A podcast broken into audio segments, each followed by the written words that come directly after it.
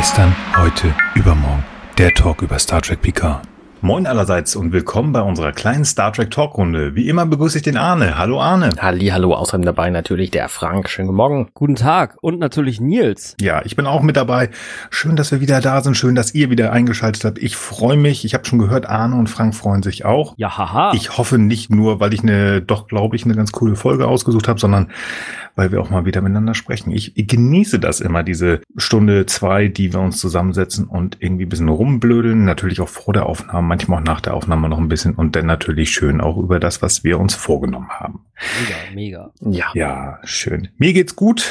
Ich durfte mal wieder arbeiten. War ja lange zu Hause, habe da ganz viel Urlaub gehabt und so. Und das ist natürlich total klasse. Ist wieder spannend reinzukommen, aber nichtsdestotrotz geht es mir gut. Arne, wie geht's dir? Mir geht's hervorragend. Ich bin äh, voller Tatendrang, wieder Podcasts zu machen. Ich habe schon vier neue Podcast-Ideen, wirklich vier neue ernsthafte Podcast-Ideen, ähm, von denen ich mindestens zwei umsetzen werde. Wahrscheinlich aber tatsächlich eher drei oder vielleicht sogar alle vier. Ja, ich bin ich bin hochmotiviert. Okay, Respekt, da bin ich gespannt. Frank, wie geht's dir? Ja, mir geht's auch gut. Äh, ich weiß gar nicht, ob ich aber jetzt was Konkretes zu berichten habe. Also ich hatte jetzt gerade Apfelernte. Das war jetzt wegen Corona halt. Äh, normalerweise ist es immer so eine Riesensause bei uns im Garten, kommen immer mega viele Leute. Und das ist dieses Jahr wegen der, wegen der, der Sache mit C eben ausgefallen und ähm, gab so zwei, drei kleinere Events, war aber irgendwie auch ganz nice. Wir müssen halt hier dann die ganze Bude mit Äpfeln und Kompott voll. Genau, vielleicht schicke ich ja mal was per Post oder so. Oder, oder Arne sehe ich ja vielleicht auch mal. Das klingt auf jeden Fall sehr gut. Äh, ja, nee, genau. Ansonsten, Besser früher, bevor das Kompost wird. ja, nee, ich glaube, das, das geht. Also wir, wir, wir haben das jetzt über die Jahre, wir machen das ja schon seit zehn Jahren mittlerweile ganz gut raus, dass wir, dass wir mal so bis März, April eigentlich Äpfel haben. So. Super. Ja, genau. Das klingt doch alles gut, aber da bin ich auch sehr gespannt. Ich, äh, klasse. Ich habe auch tatsächlich mal was äh, Neues gefunden. Ich schaffe das fast gar nicht mehr in die sozialen Netzwerke reinzukommen. Irgendwie ist irgendwie noch viel zu viel zu tun hier bei mir immer. Aber ich habe tatsächlich was gefunden und das äh, ging um Star Trek Picard. What? Noch nichts Genaues weiß man natürlich immer nicht. Star Trek, was war das noch? Ja, genau, das war eigentlich dieses Ding, weswegen wir diesen Podcast gestartet haben. Diese Serie vor Corona irgendwann, Ah. ne? Ja, irgendwie sowas, genau. Und da haben wir auch irgendwie, ich glaube, 70 bis 80 Prozent unserer kompletten Laufzeit, also dieses Podcastes, drüber gesprochen in zehn Folgen. Und es, äh, ich habe ein Interview gefunden, das ich natürlich auch verlinken werde, mit einem Herrn Jonathan Frakes. Auf jeden Fall hat der liebe William Frakes, äh, nein, William Riker alias Jonathan Frakes, ähm, in diesem Interview vom 29.09., das ist tatsächlich schon ein bisschen älter, mit Track Movie hat er gesagt, dass die natürlich immer äh, bestrebt sind, da weitermachen mit Picard. Aber ähm, der alte Mann selber, also der Chef, ähm, zieht sich immer noch zurück. Er ist 80, das heißt, der ist absolut ähm, einer der Top-Kandidaten für diese scheiß Krankheit. Ähm, aber angeblich könnte es sein, dass im Januar was ist. Wie gesagt, da ist jetzt auch schon fast wieder zwei, äh, ein Monat vergangen. Ähm, die Zahlen steigen. Man weiß natürlich nichts Genaues und wie man das machen will. Auf der anderen Seite weiß ich, dass andere Serien, ähm, wie zum Beispiel, falls die jemand noch nicht kennt, äh, damit eine definitive Schau-Empfehlung, ähm, Haus des Geldes, wird gerade in Dänemark gedreht. Jetzt Also- die fünfte Staffel oder was? Ja. Vierte? fünfte? Krass. Ja, Krass. die sind irgendwo in Dänemark und Immer noch mit, den, mit derselben Spanier-Crew oder? Mit, mit der gleichen Crew. Also angeblich Crazy. soll da ein bisschen was verändert werden, aber die müssen ja noch was zu Ende erzählen, wenn man sich die, ich glaube, vierte Staffel angeguckt hat. Hab ich noch nicht Da gemacht. ist ja. Hast du noch nicht gemacht? Dann Nee, nee, erste, Also zweite, da bei musst der zweiten bin ich. Also keine Spoiler musst hier. weiter gucken. Star Trek, ja, äh, alles, ne? Aber nicht äh, Ja, Haus nie. Also oh, musst, musst du gucken, also wirklich ich, drei, vier und die ist immer noch offen. Und das machen sie jetzt gerade. Wie gesagt, das mal so. Äh, das Interview war auch allgemein so ganz spannend äh, mit Frakes zu lesen. Aber wie gesagt, angeblich vielleicht im Januar und wer weiß, wie sie es denn machen wollen. Darf ich mal eben kurze Zwischenfrage stellen? Ja. Ja. Was genau hat Haus des Geldes, das ich überhaupt nicht gesehen habe, mit Jonathan Frakes zu tun? Ach, du, mein, du wolltest nur darauf hinweisen, dass es Serien gibt, die momentan irgendwo drehen. Genau. Alles klar. Ja, ja, ja, Cool. Und das werden sie natürlich ähm, höchstwahrscheinlich mit Picard nicht machen, dass sie da irgendwie sagen, oh, wir gehen jetzt nach Dänemark und da ist die Infrastruktur nicht. Bei so einer Serie wie Haus des Geldes, wo es Mhm. prinzipiell shit egal ist, wie es drumherum aussieht, ähm, ne, Ja, also ich meine, also ich will jetzt auch noch eine Sache sagen, und zwar auch, wenn ich mich damit für ein bisschen unbeliebt mache und für euch, die es hört, ist es dann ja auch schon in eurer Vergangenheit, aber nächsten Freitag fängt ja auch die neue Staffel der Serie, über die wir sonst nicht reden, an. Und äh, so einen kleinen Funken Resthoffnung, trotzdem ich den Trailer ja auch wieder etwas äh, fragwürdig fand, habe ich ja dann doch, dass es vielleicht noch mal ein bisschen netter wird. Sagen wir mal, ich bin ich, ich bin noch mal gespannt, weil diese dieser Plot Change ne in die Zukunft, ähm, das war so eine Idee, die ich immer auch mal im Kopf hatte und ähm, ja, genau. Also ich sage mal, sagen wir mal, ich, ich, ich bin eigentlich eher pessimistisch, aber, aber irgendwie habe ich doch einen Funken Optimismus in mir, dass vielleicht doch noch mal irgendwas Interessantes erzählt wird.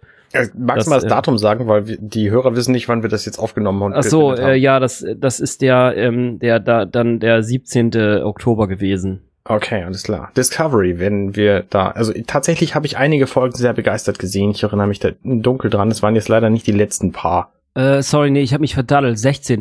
Freitag. Dann war es gestern. 16. Oktober, ja. genau. Ja, gestern, ja. ja. ja. Man nimmt ja, was man kriegt. Ne? Ich bin auch sehr gespannt ja, auf genau. äh, diese, diese, diese untere Decks-Folge da. Lower Decks, richtig. Da ist jetzt nämlich gerade die äh, zehnte Folge in den USA erschienen. Das heißt, die komplette erste Staffel ist durch. In Deutschland immer noch keine Spur davon. Wir wissen ja. also nichts genaueres. Sehr bedauerlich. Ich habe ja, definitiv. Ich habe Gerüchte gehört und äh, die kann ich auch nicht belegen, die werde ich dann auch nicht gesagt. Deswegen wirklich nur Gerüchte, dass auch hier Amazon äh, den Zuschlag bekommen hat. Die Frage ist natürlich, wann. Aber man weiß es nicht. Vielleicht wird es auch wieder was ganz anderes. Wir müssen leider noch warten. Ich würde sagen, wir gehen in die heutige Folge. Sehr gut. Und da hatte ich mir ausgesucht die 14. Folge der vierten Staffel The Next Generation in Amerika. Uraufführung am 11.02.1991. Der Titel dort Clues.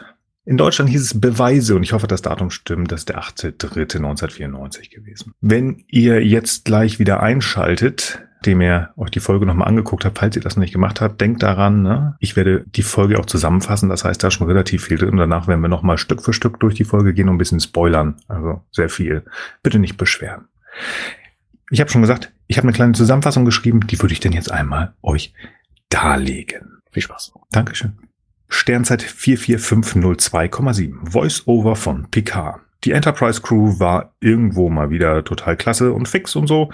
Und somit haben alle sich Freizeit verdient, während man am Negame-Nebel vorbeifliegt. Troy, Riker, Geordie, praktizieren klingonisches Tai Chi, Crusher spielt mit komischen leeren Kugeln und der Chef selbst zeigt Geinen seine Dixon Hill-Welt auf dem Holodeck, in der er Rätsel löst und Beweise sucht. Er wird durch Data auf die Brücke gerufen, weil man in dem Nebel einen Klasse M-Planeten gefunden hat.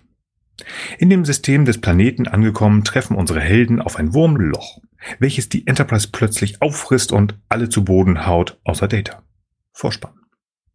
Nach dem Vorspann erklärt Data, dass das Wurmloch einen betäubenden Effekt hatte, der alle nur ihn nicht beeindruckt hätte und dass äh, schon, dass dies schon sein drittes instabiles Loch gewesen sei, also Wurmloch. Hier wäre man 30 Sekunden lang bewusstlos gewesen, also die ganze Crew, und man hätte 0,54 Parsecs überwunden. Es gebe keine Schäden, nur kleinere Verletzungen, alle Systeme laufen ohne Probleme. Picard will sich nun, obwohl Diana Kopfschmerzen hat, den Planeten doch noch anschauen, was Data als doofe Idee empfindet, wegen dem instabilen Wurmloch und so. Aber eine Sonde als Alternative empfiehlt. Daraufhin der Chef, make it so. Auf der Krankenstation fällt Beverly auf, während sie eigentlich O'Briens gedehnte Ellenbogenbänder an, behandelt, dass in ihrem komischen leeren Kugel plötzlich komischer roter Bewuchs ist, was angeblich unmöglich sei. Dun, dun, dun. Die Sonde ist fix bei dem Klasse M Planeten angekommen, der nun plötzlich doch kein Klasse M Planet mehr ist, was Data mit Sensorstörung durch das Wurmloch erklärt. Picard ist zufrieden, Riker wittert ein Rätsel und Data scheint sich irgendwie zu freuen. Beverly, Beverly kommt nun mit ihren komischen nicht mehr leeren Kugeln zu Jean-Luc und zeigt ihm das diomedianische rotes Moosrätsel. Das Moos müsse 24 Stunden gewachsen sein und nicht, wie der Computer und Data sagen, nur 30 Sekunden. Bei der Teambesprechung versucht Data, das Moosrätsel mit einer These eines Physikers des 22. Jahrhunderts zu erklären. Alle Führungsoffiziere sind skeptisch. Zufällig hat Picard eine Aufgabe für Data und schickt ihn weg. Alle sind der Meinung, dass Data lügt und man ist der Meinung, dass tatsächlich 24 Stunden und nicht 30 Sekunden vergangen sind. Die Untersuchungen hinter Datas Rücken starten. Beverly findet durch die letzte Person, die gebeamt worden ist, dass die Crew wirklich länger als 30 Sekunden ohnmächtig war. Was Jordi auch bestätigt, da er herausgefunden hat, dass die Schiffsuhr manipuliert worden ist, wozu nur er und Data in der Lage sind. Dum dum dum. Picard setzt eine komplette Diagnose von Data an, die technisch keine Fehler aufzeigt, aber zwischenmenschliche Probleme zwischen Data und Jordi. Jordi will Data helfen, der wiederholt jedoch, dass er nicht mehr zu sagen hat, als das, was er schon gesagt hat. Diana hat indes zum wiederholten Male Schwindelattacken und wird von Picard ins Bett geschickt. Worf soll sie zudecken. Kurz nachdem Diana in ihrem Quartier angekommen ist, schaut sie in den Spiegel, sieht aber nicht sich, sondern jemand anders. Währenddessen hat Jordi herausgefunden, dass Data die Sonde, die zu dem Nicht-Klasse M-Planeten geschickt worden ist, auch manipuliert hat. Er macht dazu keine Angaben, leugnet es aber auch nicht. Er liegt Picard aber nahe, ihn vor ein Kriegsgericht zu stellen, weil er den Computer der Enterprise manipuliert hat und dem Befehl von Picard endlich die Wahrheit sagen, auch verweigert hat. Eine neue Sonde zu den nun wie, zu dem nun wieder Klasse M Planet, Planet bestätigt die Manipulation der Sonne. Also es ist ein Klasse M Planet. Die Erkenntnis lässt Picard zu Dixon Hillman mutieren. Er geht davon aus, dass irgendetwas mit ihnen passiert ist und dass man sich diese ganze 24 Stunden Vergessnummer ähm, ja, dass das eine Idee zwischen denen und irgendjemand anders gewesen sein soll. Und eigentlich würden Picard und Riker die ganze Nummer auf sich beruhen lassen, wenn, aber, aber das Rätsel muss einfach gelöst werden. Das kann man so nicht liegen lassen. Und der Hauptgrund sei, dass man Data vor dem Kriegsgericht bewahren möchte. Also fliegt man wieder zu dem Wiederklasse M-Planet Planet. Bei dem Planeten angekommen, stößt man auf ein grün glitzerndes Energiefeld.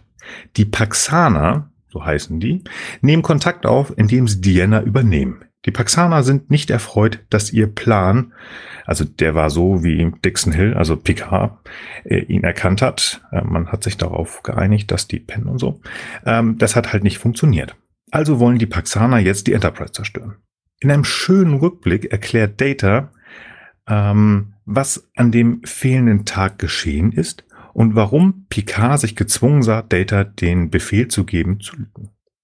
In einer ähnlichen Situation überredet Picard die Paxaner nun, diesen ersten Versuch als Probe zu sehen, um die Fehler zu finden. Die Paxaner sind beeindruckt und gewähren eine zweite Chance. Nach weiteren 30 Sekunden Ohnmacht sind wieder alle verwirrt, aber diesmal wirkt es so, als wenn keine Rätsel mehr dort sind, die man lösen müsste. Durch. Ja, wunderbar. Ich glaube, ich habe so ein paar Kleinigkeiten übersprungen, aber es war doch so ein paar Sachen, die ich schwierig fand zusammenzufassen, weil die irgendwie miteinander zu tun haben. Wichtig waren aber auch nicht. Aber wir gucken uns das ja gleich nochmal genau an. Also ich mag mal wieder den Beginn. Ich mag eigentlich fast immer den Beginn, ist mir immer aufgefallen. Denn ich mag Voice-Over, wenn sie schön gemacht sind. Also wenn sie gut und nicht so erzwungen sind. Hier war das eigentlich so ganz nice, äh, dass man ähm, nicht nur das, das Schiff sieht, ähm, sondern auch gleich sieht, was die Leute machen. Also das, was Picard erklärt hat, dass sie da irgendwie irgendwo waren. Und ähm, ja, jetzt hat man hier äh, ein bisschen Zeit und kann so ein bisschen Freizeit frönen. Und ich finde das ganz schön dass da, ähm, ich glaube auch das erste Mal äh, Worfs Mokbara-Training gezeigt wird. Also dieses, ich habe das äh, dieses klingonische Tai Chi äh, genannt. Ähm, Data mit ihren witzigen äh, Mooskügelchen da und dann halt Picard auf dem Ding. Das fand ich eigentlich ganz schön. Ähm, das äh, ist keine erzwungene Exposition, aber das fand ich eigentlich ganz schön. Ja ich finde das cool, dass sie diese Kugeln, die ja später eine sehr tragende Rolle spielen, einfach so nebenher in diesen Erzählungen zeigen und gleichzeitig auch dann diesen diesen Kampfsport äh, Entspannungskurs von Worf, äh, der ja überhaupt keine weitere Rolle spielt und das einfach so nebeneinander, aber das sind so die ersten Eindrücke und ähm, man kriegt sie als Zuschauer halt zu sehen und weiß, okay, diese, diese Plastikbälle äh, sind offenbar leer. Ja, genau. Das, das meinte ich damit, dass du einfach die, dieses, dieses Training ist so nichtssagend. Die Kugeln werden wichtig und ähm, ja, das Dixon Hill, ähm, also Picard, der ja keinen zeigt, hier, pass mal auf, das mache ich in meiner Freizeit, Rätsel lösen. Darum geht's ja effektiv. Es geht darum, dass äh, ganz wild Rätsel gelöst werden in Ja. dieser Folge. Ja, Also ich finde das das auch ganz witzig, dieser. Anf Anfang mit Geinen und dieser Sekretärin, der dauert mir aber zu lange. Also ja, ich würde gerne Geinen viel mehr sehen, aber Mhm. ähm, diese Sekretärinnen-Szene, die hat mir nicht viel gegeben später. Also da habe ich mich gefragt, wie das denn überhaupt so ist. Warum vergeuden sie so viel Zeit? Gloria, Gloria from Cleveland. So, ja, okay. Das hat mich auch mega gewundert. Ich hatte echt erst gedacht, dass das eine Dixon Hill Folge ist. Ja, weil ich mich nicht mehr so genau dran erinnert habe, habe ich halt echt gedacht, das wird jetzt eine Dixon Hill Folge und war ehrlich gesagt ziemlich verwirrt, als dann dieser Anruf von äh, Data halt wirklich den die Sequenz komplett beendet hat und dann erst ein bisschen später wurde mir dann halt gewahr, dass es sich ja um eine andere Folge handelt. Also das ja, sehe ich ganz genauso. Also Vor allen Dingen sehen wir die ersten 40 Sekunden irgendwie Enterprise, dann sehen wir fast fünf volle Minuten lang Dixon Hill Geschichten. ja, Und die tun überhaupt nichts mehr zur gesamten restlichen Folge zur Sache. Abgesehen davon, dass wir wissen, dass Menschen offensichtlich gerne Mysterien lösen. Genau, dass es um Rätsel geht, ja genau. Aber da, da finde ich auch die die ähm, die Verbindung ist da nicht so gut gebaut. Also das ist ähm, ja ja bisschen gewollt. Glaube einfach, ähm, warum auch immer. Ich weiß jetzt nicht, ob diejenigen, die die Story geschrieben haben, oder ob das ähm, der Regisseur Lars Landau war, die sagten, oh, ich will unbedingt Geinen, also Whoopi Goldberg dabei haben, und die können wir nicht nur für einen Satz da reinpacken. Das Mhm. würde, wäre das Einzige, was ich mir irgendwie vorstellen kann. Ja, kann sein. Ja. Ansonsten Ja, aber es ist auch nicht mega schlimm, aber Was ich tatsächlich eher so ein bisschen komisch finde, weil das, glaube ich, meines Wissens nie wieder in dieser Art und Weise passiert. Wenn jemand auf dem Holodeck ist, in einer Möglichkeit, die zu dieser Geschichte passt, Kontakt aufgenommen wird. Will sagen, Data ruft Picard über ein Telefon an Mhm. und nicht einfach Data an Picard. Und er guckt dann nach oben, so wie sonst auch immer. Hallo, ja, was denn? Ich fand es so ein bisschen, also es war irgendwie witzig, aber ich glaube, das wird, also man möge mich nicht steinigen, wenn das nicht so ist, aber es macht ja auch keinen Unterschied, weil die Figuren eigentlich das nicht mitbekommen dürften. Ja. Weil das halt nicht zur, zur Geschichte ist. Hat mich so ein bisschen irritiert, aber jetzt auch nicht so, ich sage, oh Gott, oh Gott, oh Gott, das geht gar nicht. Ja. Dann äh, springen wir auf die Brücke und ähm, ich glaube, man trifft in diesem komischen Nebel einen, ein Sternsystem, was angeblich ganz spannend ist. Das heißt Tetauri. Und ähm, dort soll ein Klasse M-Planet sein. Hm. Super interessant. Äh, das, äh, ich habe jetzt nicht so ganz rausverstanden, ob das nicht sein kann oder ob das nur selten ist, aber auf jeden Fall muss das natürlich angeguckt werden.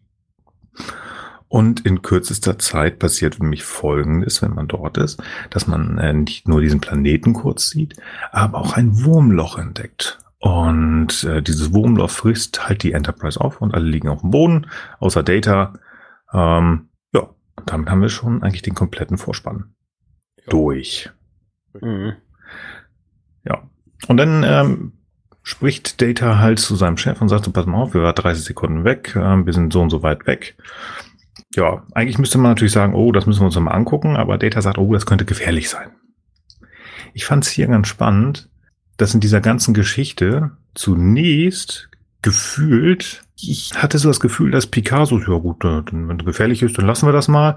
Und Riker so ein bisschen mehr darauf hindrückt, dass sie die nochmal zurückgehen. Hey, das geht nicht, das müssen wir uns angucken. Mhm. Das, äh, das ist, wie gesagt, weil, weil wir haben ja auch mit Dixon Hill angefangen. Eigentlich ist doch Picard gerade der so, oh, da ist ein Rätsel, da müssen wir hin. Aber vielleicht war das, ähm, ich glaube, später wird es nochmal deutlicher, wo auch Riker das sagt, oh, das müssen wir. Und Picard sagt das, glaube ich, nachher dann auch nochmal ganz deutlich, nee, dann lassen wir es. Hat mich jetzt aber auch nicht wirklich gestört. Ist halt so ein bisschen eine Situation, die jetzt ge- da ist und man sagt sich, ja gut, okay, könnte problematisch werden, lassen wir dann mal. Und Data macht das ja schon sehr geschickt. Der hat ja die Information, die wir noch nicht haben, ähm, dass äh, die Enterprise doch bitte nicht zurückfliegen soll, da um zu diesen Außerirdischen zu fliegen. Und ich finde das eigentlich, dass er das ganz gut macht. Und es läuft ja auch eigentlich alles ganz gut, bis wir denn auf die Krankenstation geben, äh, gehen, wo wir natürlich erstmal ähm, eine kleine Grundstory haben müssen. Und ich freue mich immer mal so Brian zu sehen, der sich kaputt macht. Mhm. Ähm, ich glaube, es ist bei Deep Space Nine weniger.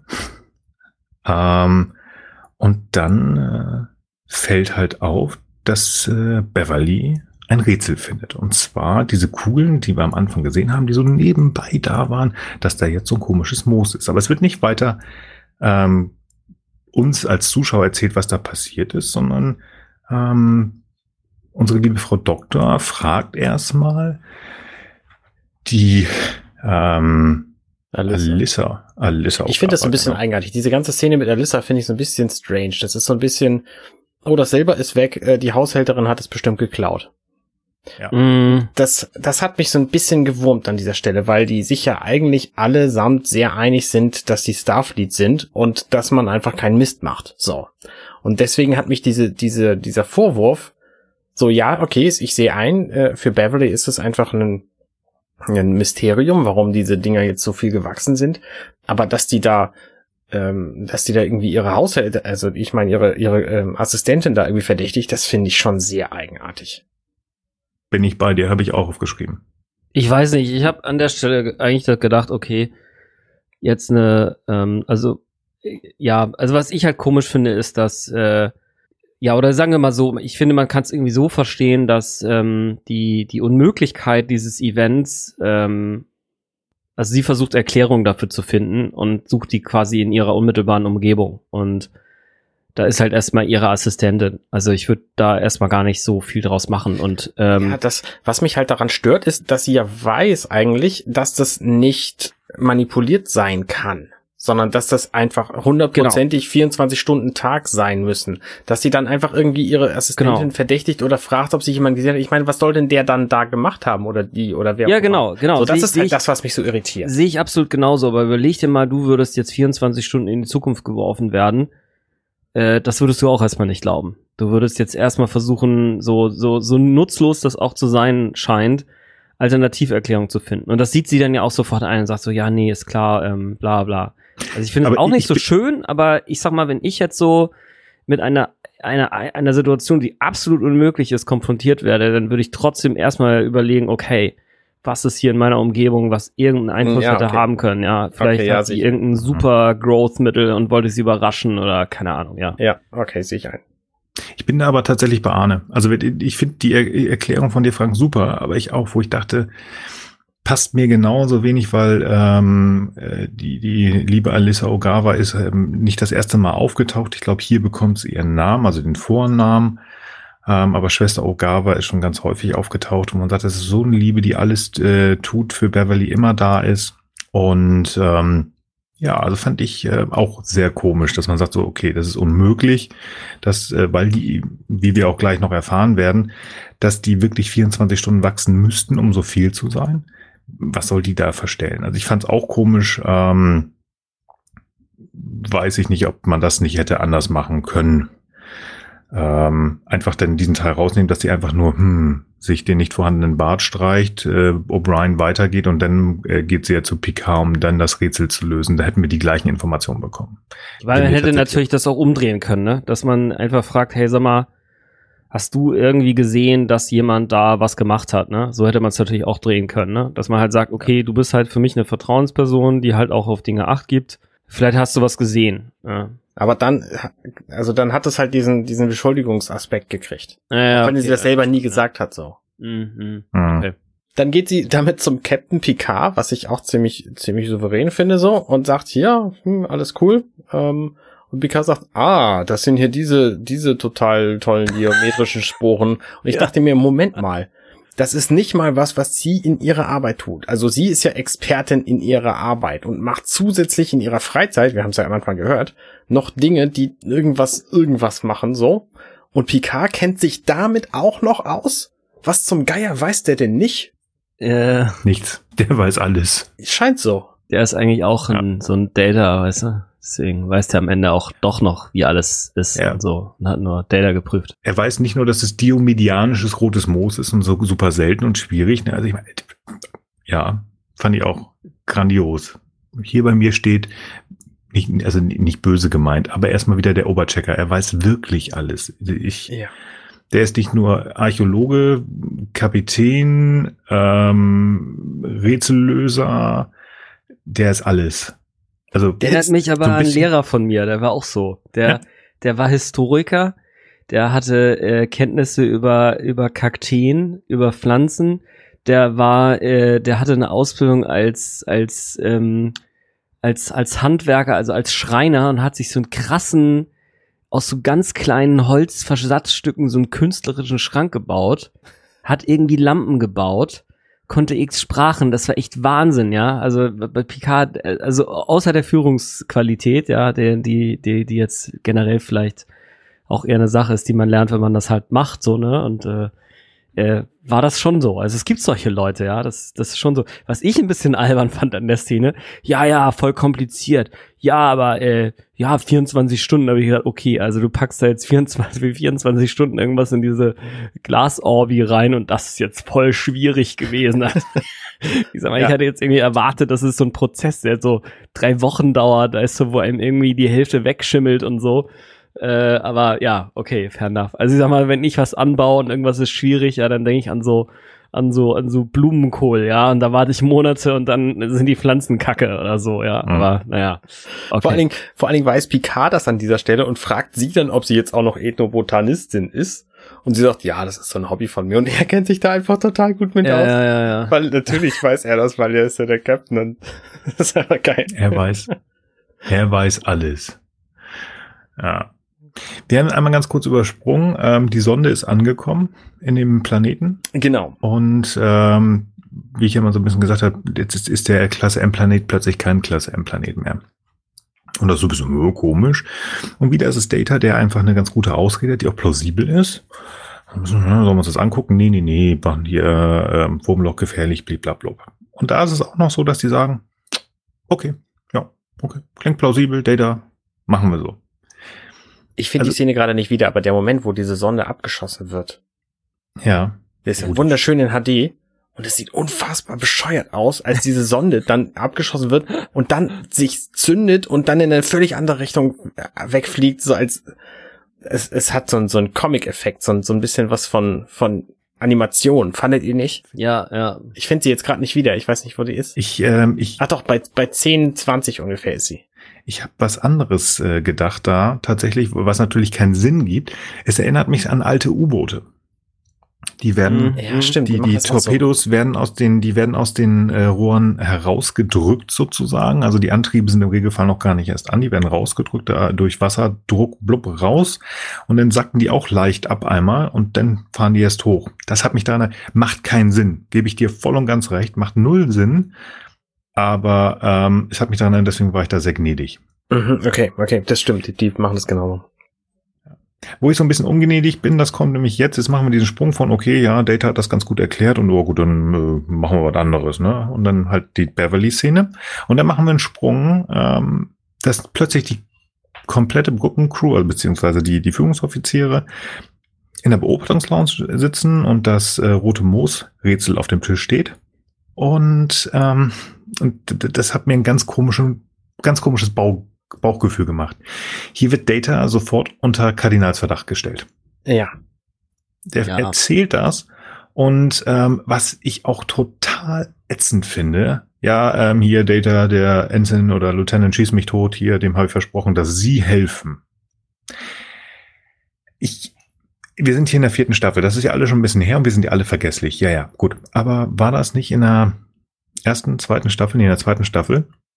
Haben wir auch besprochen, ähm, wem gehört Data? Measure of a Man. Ja. Das Data als Lebewesen und eigenständig dargestellt worden ist. Und hier kam es mir wieder vor, so, ja, hier, geh mal weg, damit wir über dich aburteilen können. Mhm.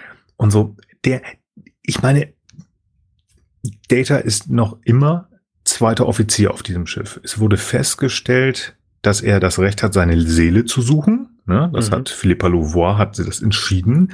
Er ist Bestandteil dieser Crew.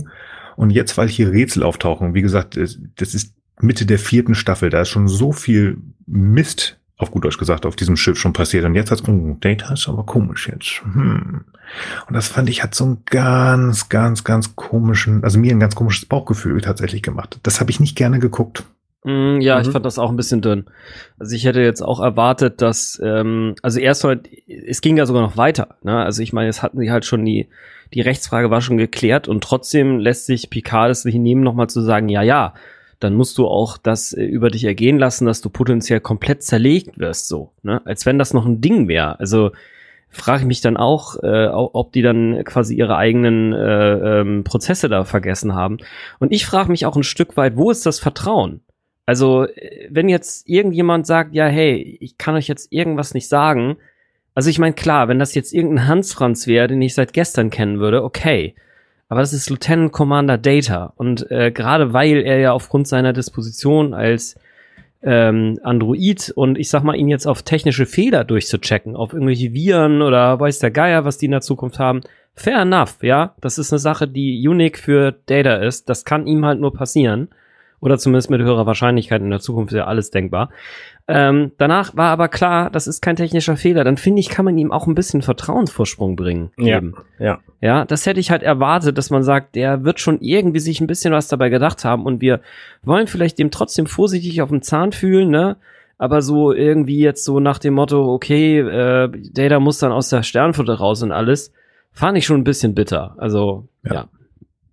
Ja genau das denke ich auch. Also irgendwie, ähm, so ein bisschen hinter dem Rücken und vorsichtig, weil man sich nicht sicher ist. Alles gut, fair enough. Also ich meine, nachdem äh, Picard von den Borg ähm, assimiliert worden ist, hat ja auch die, die, die, die, die Führungselite der, der Föderation beziehungsweise von Starfleet auch mal so ein bisschen ein Auge auf ihm gehabt. Ne? Also das, alles gut. Aber das hier ist einfach zu offensichtlich. Und das finde ich gut. Data kriegt das natürlich wieder nicht mit. Das sieht man auch gleich beim nächsten Mal, wo er denn da diese Aufgabe, die der Captain ihm gegeben hat, dass er da steht im, im Maschinenraum. Jetzt kommt Jordi, nee, nee, jetzt sagt der Captain, dass du wieder da hingehen musst, damit sie was anderes machen können. Da unten. Ah, ah, finde ich äh, irgendwie nicht gut. Wirklich. Aber gut. Gehen wir mal weiter. Die ich möchte mal einen Blick werfen auf den ja. vorhin schon erwähnten Jonathan Frakes, der hier ja den Will Riker spielt. Ähm, in dem Moment, wo sie alle wieder aufgewacht sind, da stellt sich ja Will Riker dann, wie er das immer so macht, auf äh, ungefähr vier Zentimeter Nähe an Captain Picard ran und mhm. äh, labert ihn noch so ein bisschen dicht. Und da, da ähm, geraten die so ein bisschen aneinander, hatte ich das Gefühl. Ähm, also Riker hatte offensichtlich eine andere Sicht. Um, aber bei dem Gespräch, wo es jetzt über Data abgelistet wird, hier, da ist er nicht dabei. Warum ist er nicht dabei? Warum bespricht Picard das nicht? Also, ich meine, wenn ich jetzt so eine Verschwörung aufdecken würde, dann würde ich ja nicht gleich drei Leute ins Boot holen, sondern erstmal den, mit dem ich am dichtesten bin. Und das dürfte ja wohl Riker sein, oder nicht? Oder Geinen. Ich meine, die war doch in dieser Folge auch schon drin. Warum redet er nicht mit der über den? Ja, ja, absolut, total, ja. Vielleicht haben die das schon gemacht und deswegen ist äh, Riker auf der Brücke. Nee, macht keinen Sinn. Haben sie rausgeschnitten. Der ist immer dabei. Das, das gibt so. einfach keinen Sinn. So. Und ja. auch dieses unter Generalverdacht stellen, was, was du jetzt gerade sagst, ähm, ja, das passt halt auch nicht. Nee. Es ist ganz spannend. Ähm, ich habe ja noch diesen anderen Podcast da. Und ähm, in der letzten Folge haben wir so allgemein so über, ähm, ich sag mal, die Sung-Androiden äh, gesprochen äh, Data und Lal und was, wie sie nicht alle heißen. Und wir hatten zu Gast ähm, den lieben Sebastian vom Trek am Dienstag und der hat das ganz schön gesagt, wie Data angesehen wird von denjenigen, die um ihn herum sind. Achso, übrigens, schöne Grüße von, dir, von hier aus. Ähm, das passt, also das, die, die Folge bestimmt das. Das ist nämlich so schade, dass er eigentlich, ähm, wie gesagt, er ist einmal schon freigesprochen worden. Er war vor Gericht dann hatten wir effektiv fast das gleiche nochmal, als Deltas Nachkomme da war. Da musste Data für seine Tochter einstehen. Das ist in der dritten Staffel gewesen. Und jetzt das hier. Wie gesagt, ich glaube, da kommen wir auch nachher nochmal ein bisschen drauf zu. Ich glaube, da knirschen wir alle so ein bisschen, aber ich glaube, wir kommen trotzdem noch zu einem spannenden Ende nachher. Wie gesagt, Jordi und der äh, Lieutenant Nelson oder Anson Nelson, ähm, die wollen sich da jetzt noch was angucken. Ähm, Data darf wieder auf die Brücke und Beverly schnackt mit O'Brien, wie man äh, mit dem Beam herauspre also herausfinden könnte, wie lange Zeit vergangen ist. Das ist auch wieder awkward, dieser Moment.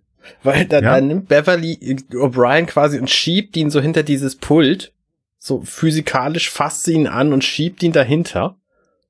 Damit sie, damit sie ihm seinen Job erklären kann, quasi. Mhm. Das ist, das ist alles so okay. awkward. Ich weiß nicht, ob das einfach der Zeit geschuldet ist und ich einfach in letzter Zeit zu viel modernes Fernsehen geguckt habe. Oder ob das einfach, äh, ob das einfach bei Star Trek immer so ist. Ich weiß es nicht. Das weiß ich gar nicht. Das ist mir jetzt auch gar nicht so aufgefallen. Aber interessant. Das stimmt, sie schiebt ihn darüber. Ähm, ja, weiß ich gar nicht. Also er erklärt ja ihr auch so ein bisschen, ja, das geht da und da und dann äh, macht sie es nur weiter auf dem medizinischen Bereich. Würde ich jetzt noch sagen. Was ich viel schlimmer finde, ist die Szene, die darauf kommt. Dann wird das Lieutenant überhaupt nicht erzählen, was das Sache ist, ne?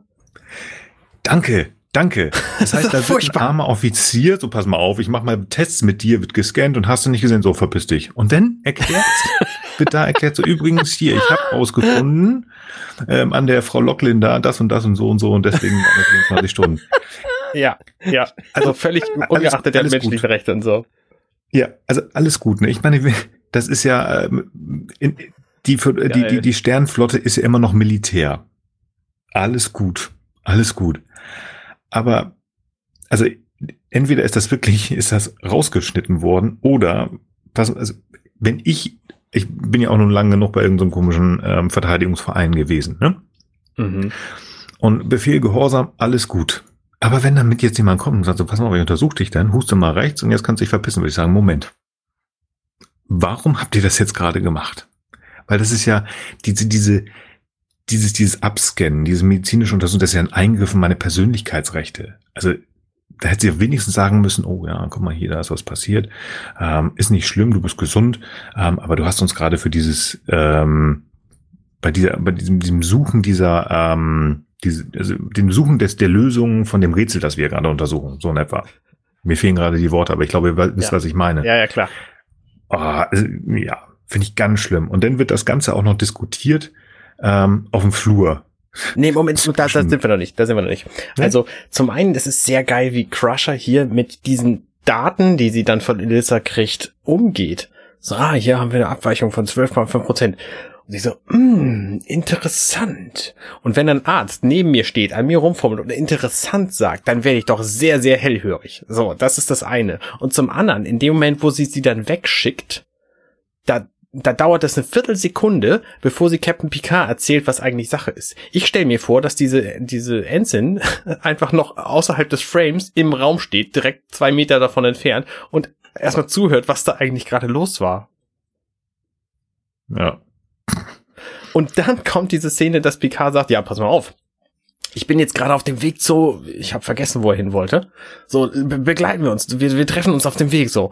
Und dann treffen sie sich und schlendern ganz gemütlich über diesen Gang, bleiben dann zwischendurch stehen, reden über irgendwelche Effekte auf Molekularlevel hier, Transporter und so. Was? Ich denke, er hat irgendwas zu tun gehabt. Ja. Ja, aber ich, ich glaube, sie waren, er, er sagt, er ist auf dem Weg zum Maschinendeck. Ja, ähm, genau, weil Jordi ja. Begleiten, ja, genau. Ja. Weil Jordi irgendwas Wichtiges gefunden hat oder meldet. Das weiß ich, kriege ich jetzt nicht mehr zusammen, aber ja. Also, also ich sag mal, möglich. ich habe an der Stelle, ich habe an der Stelle überhaupt nicht verstanden, warum sie überhaupt ähm, die Transporter-Logs brauchten. Ach so, ja, zum Vergleich, ne? Weil sie dann eine Aufzeichnung haben von ja, jemandem, der zeitnah. Okay, ja, ja, einverstanden. Mhm. Okay, hm, ja gut. Weil sich da irgendwas ähm, äh, auf molekularer Ebene äh, ist nachzuweisen, wie lange das dauert. Also in 24 Stunden. Also ich habe mhm. mir jetzt versucht, okay. medizinisch äh, vorzu also, äh, zu erklären, weil dieser Biorhythmus von 24 Stunden. Nee, nee. Bei mir ist der eher so also 27, glaube ich. ja. Also so pauschal kann man das nicht sagen, dass das alles auf 24 Stunden ausgelegt ist. Also Sag ich doch. es gibt gewisse Punkte, die man einfach ausschalten kann, ja, und dann braucht das acht Tage, bis, bis das wieder da ist. Also, okay. Das fand ich aber schon ganz plausibel. Also physikalisch fand ich das schon, schon nachvollziehbar, was hier eigentlich passiert. Es, es, es passt halt zusammen. Ich finde es halt nur ein bisschen komisch, dass halt irgendwelche Daten von irgendwelchen Patienten mit, äh, mit dem Chef auf dem Flur diskutiert werden. Jetzt möchte ich eigentlich in den, in den Maschinenraum. Jordi hat sich halt äh, den Chronometer des, des Schiffs anguckt, den Hauptchronometer, und ist aufgefallen, ja, der ist manipuliert worden. Dann kommt dieser Satz, ja, es gibt nur zwei Leute auf diesem Schiff, die das machen können. Das sind äh, ich und Data. Natürlich zeigt da wieder der Finger auf Data. Klar, hat mhm. ja auch gemacht. Ich finde es nur spaßig, dass wir hier ein äh, Raumschiff haben.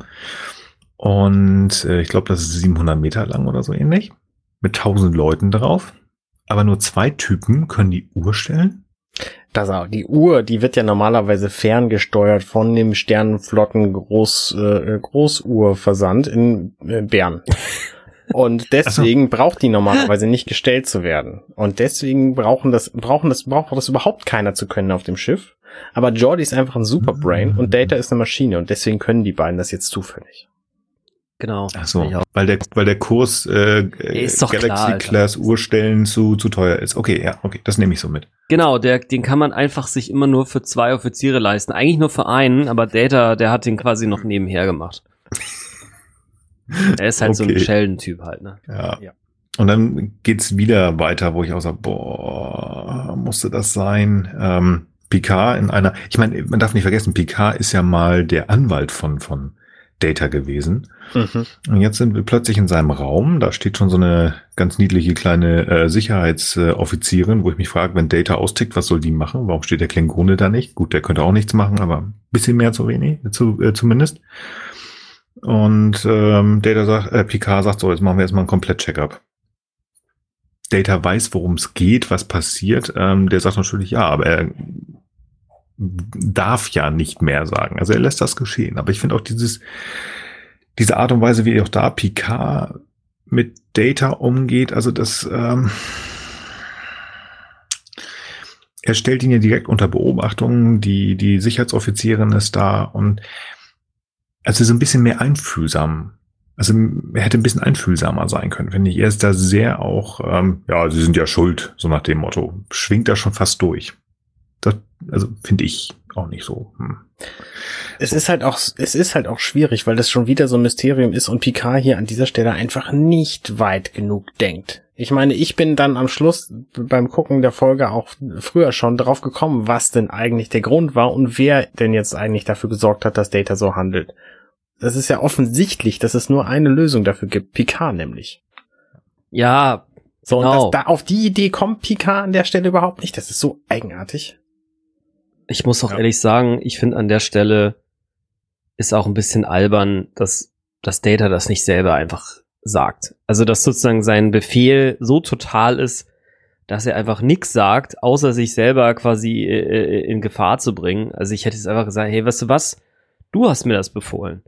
Ja, und dann hätte er vielleicht noch mehr Empathie dafür, dass das Ganze mhm. vielleicht doch Sinn macht, äh, als auch weiter nichts drüber zu erfahren. Also ja, keine Ahnung. Ja, aber dass er das nicht, dass er das wirklich als totalen ähm, Befehl sieht, also da, da sind, glaube ich, mehrere Punkte, die dafür sprechen. Also erstens ist Data, also egal wie advanced er ist, er ist eine Maschine. Das heißt, sein Denken besteht aus Nullen und Einsen. Ja und Nein. Und hier ist einfach dieser Befehl, das machst du. Okay, und er nimmt die Befehle einfach ähm, sehr ernst, weil er weiß, was es hier heißt, wenn dieser Befehl nicht ausgeführt wird. Wenn die Paxaner wie wir sie ja nachher kennenlernen, ähm, wieder getroffen werden, was das für die Enterprise heißt. Die wollten ja bestimmt schon beim ersten Mal die Enterprise auch schon, nee, sagt sie ja auch sogar, ne, die wollten die Enterprise ja beim ersten Mal schon platt machen.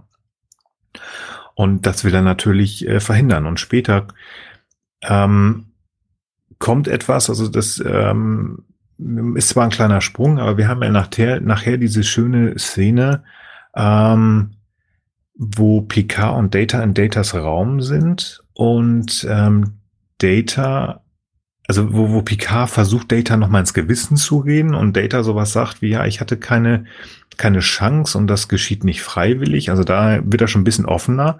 Aber ich musste da an was anderes denken. Ähm, denn ich musste da plötzlich an Spock denken. Und Spock hat ja mal gesagt, the needs of the many overweight, overweight uh, the needs of the few. Das ja, Wohl gekauft, von vielen, ja. es wiegt schwerer als das Wohl von wenigen oder eines Einzelnen. Finde ich schlecht übersetzt, aber egal. Der Spruch sollte jeder kennen, in Deutsch und in Englisch. Und Data ist hier Spock für mich tatsächlich. weil er einfach weiß, wenn ich denen sage, hier pass mal auf, wir haben da so ein paar grüne, äh, so eine grüne Wolke getroffen und die wollten uns platt machen, natürlich wird die Föderation slash die äh, Starfleet sagen, da fliegen wir doch mal hin. Das würde aber Tote bedeuten. Und deswegen ist dieser Befehl für ihn so krass. Also deswegen nimmt er den und nimmt halt auch in Kauf, dass er auseinandergenommen wird. Und das, ähm, deswegen kann ich das verstehen, dass er einfach Null und Nada sagt. Wobei Null und Nada stimmt ja auch nicht. Er, ähm, er weicht ja nachher auch auf. Was ich ja sagte, er sagt, ähm, als Picard ihm nochmal die Möglichkeit gibt, was zu sagen, da weicht er ein bisschen auf. Er sagt im Deutschen halt, ähm, das geschieht nicht freiwillig, was ich sehr weit übersetzt schon ähm, finde. Im Englischen ähm, finde ich es besser übersetzt. Da sagt er, it is not my choice. Mhm. Und das passt halt ganz gut, weil sich das ähm, mehr auf diesen Befehl bezieht, wo auch PK dann selber schalten könnte. Also freiwillig, ähm, dieses es geschieht nicht freiwillig, ist immer noch impliziert für mich so ein bisschen, als wenn Data etwas macht, was er nicht machen will. Ja. Also, also als wenn er da wirklich, was sie ja hier teilweise auch sagen, na, nicht, dass Data fremdgesteuert ist. Und dieses ist, it is not my choice, es ist nicht meine Wahl. Das ist wirklich, naja, ich habe einen Befehl, den muss ich ausführen. Punkt. Ja. Gut. Auf der, ähm, auf dem Maschinendeck fand ich so ein bisschen, das ähm, passte ganz gut tatsächlich. Es wird natürlich herausgefunden, dass, äh, also von Jordi herausgefunden, dass der liebe Data technisch einwandfrei funktioniert. Man merkt halt hier, dass ähm, ja diese Lüge, dieser Befehl sehr viel von Data abverlangt, denn man merkt einfach, dass diese Freundschaft, die ja schon ähm, sehr, sehr zusammengewachsen ist über viereinhalb Staffeln, dass die einfach hier Risse kriegt. Also auch das Zwischenmenschliche und nicht nur dieses, dieses, ähm, die Karriere von Data, die hier so ein bisschen auf dem Spiel, steht, sondern auch das Zwischenmenschliche. Das wiederum finde ich, also ich finde es schwierig für Data und ich finde es auch irgendwie doof, dass Jordi da auch so ein bisschen komisch reagiert, wobei er wirklich, also Mensch, ich bin für dich da und, mh, hm, aber es, die, das passte für mich sehr gut rein. Haben sie gut reingeschrieben. Ich finde das alles so schwierig. Also Data weiß an dieser Stelle genau, was los ist. Er sagt ja auch zu Jordi, hier, ich merke, dass du selber ein bisschen, ein bisschen Muffensausen hast hier. Mhm. Ähm, und trotzdem sagt er nicht, was Sache ist. Und diese ganze Rolle von Data in diesem Ding, die, die macht einfach irgendwie, die macht keinen Spaß. Also, Picard, in, in dem Moment, wo festgelegt wird, wir befehlen Data einfach, dass er das nicht sagen darf und er ist der Sternenflotten-Starfleet-Offizier und deswegen macht er das dann auch nicht.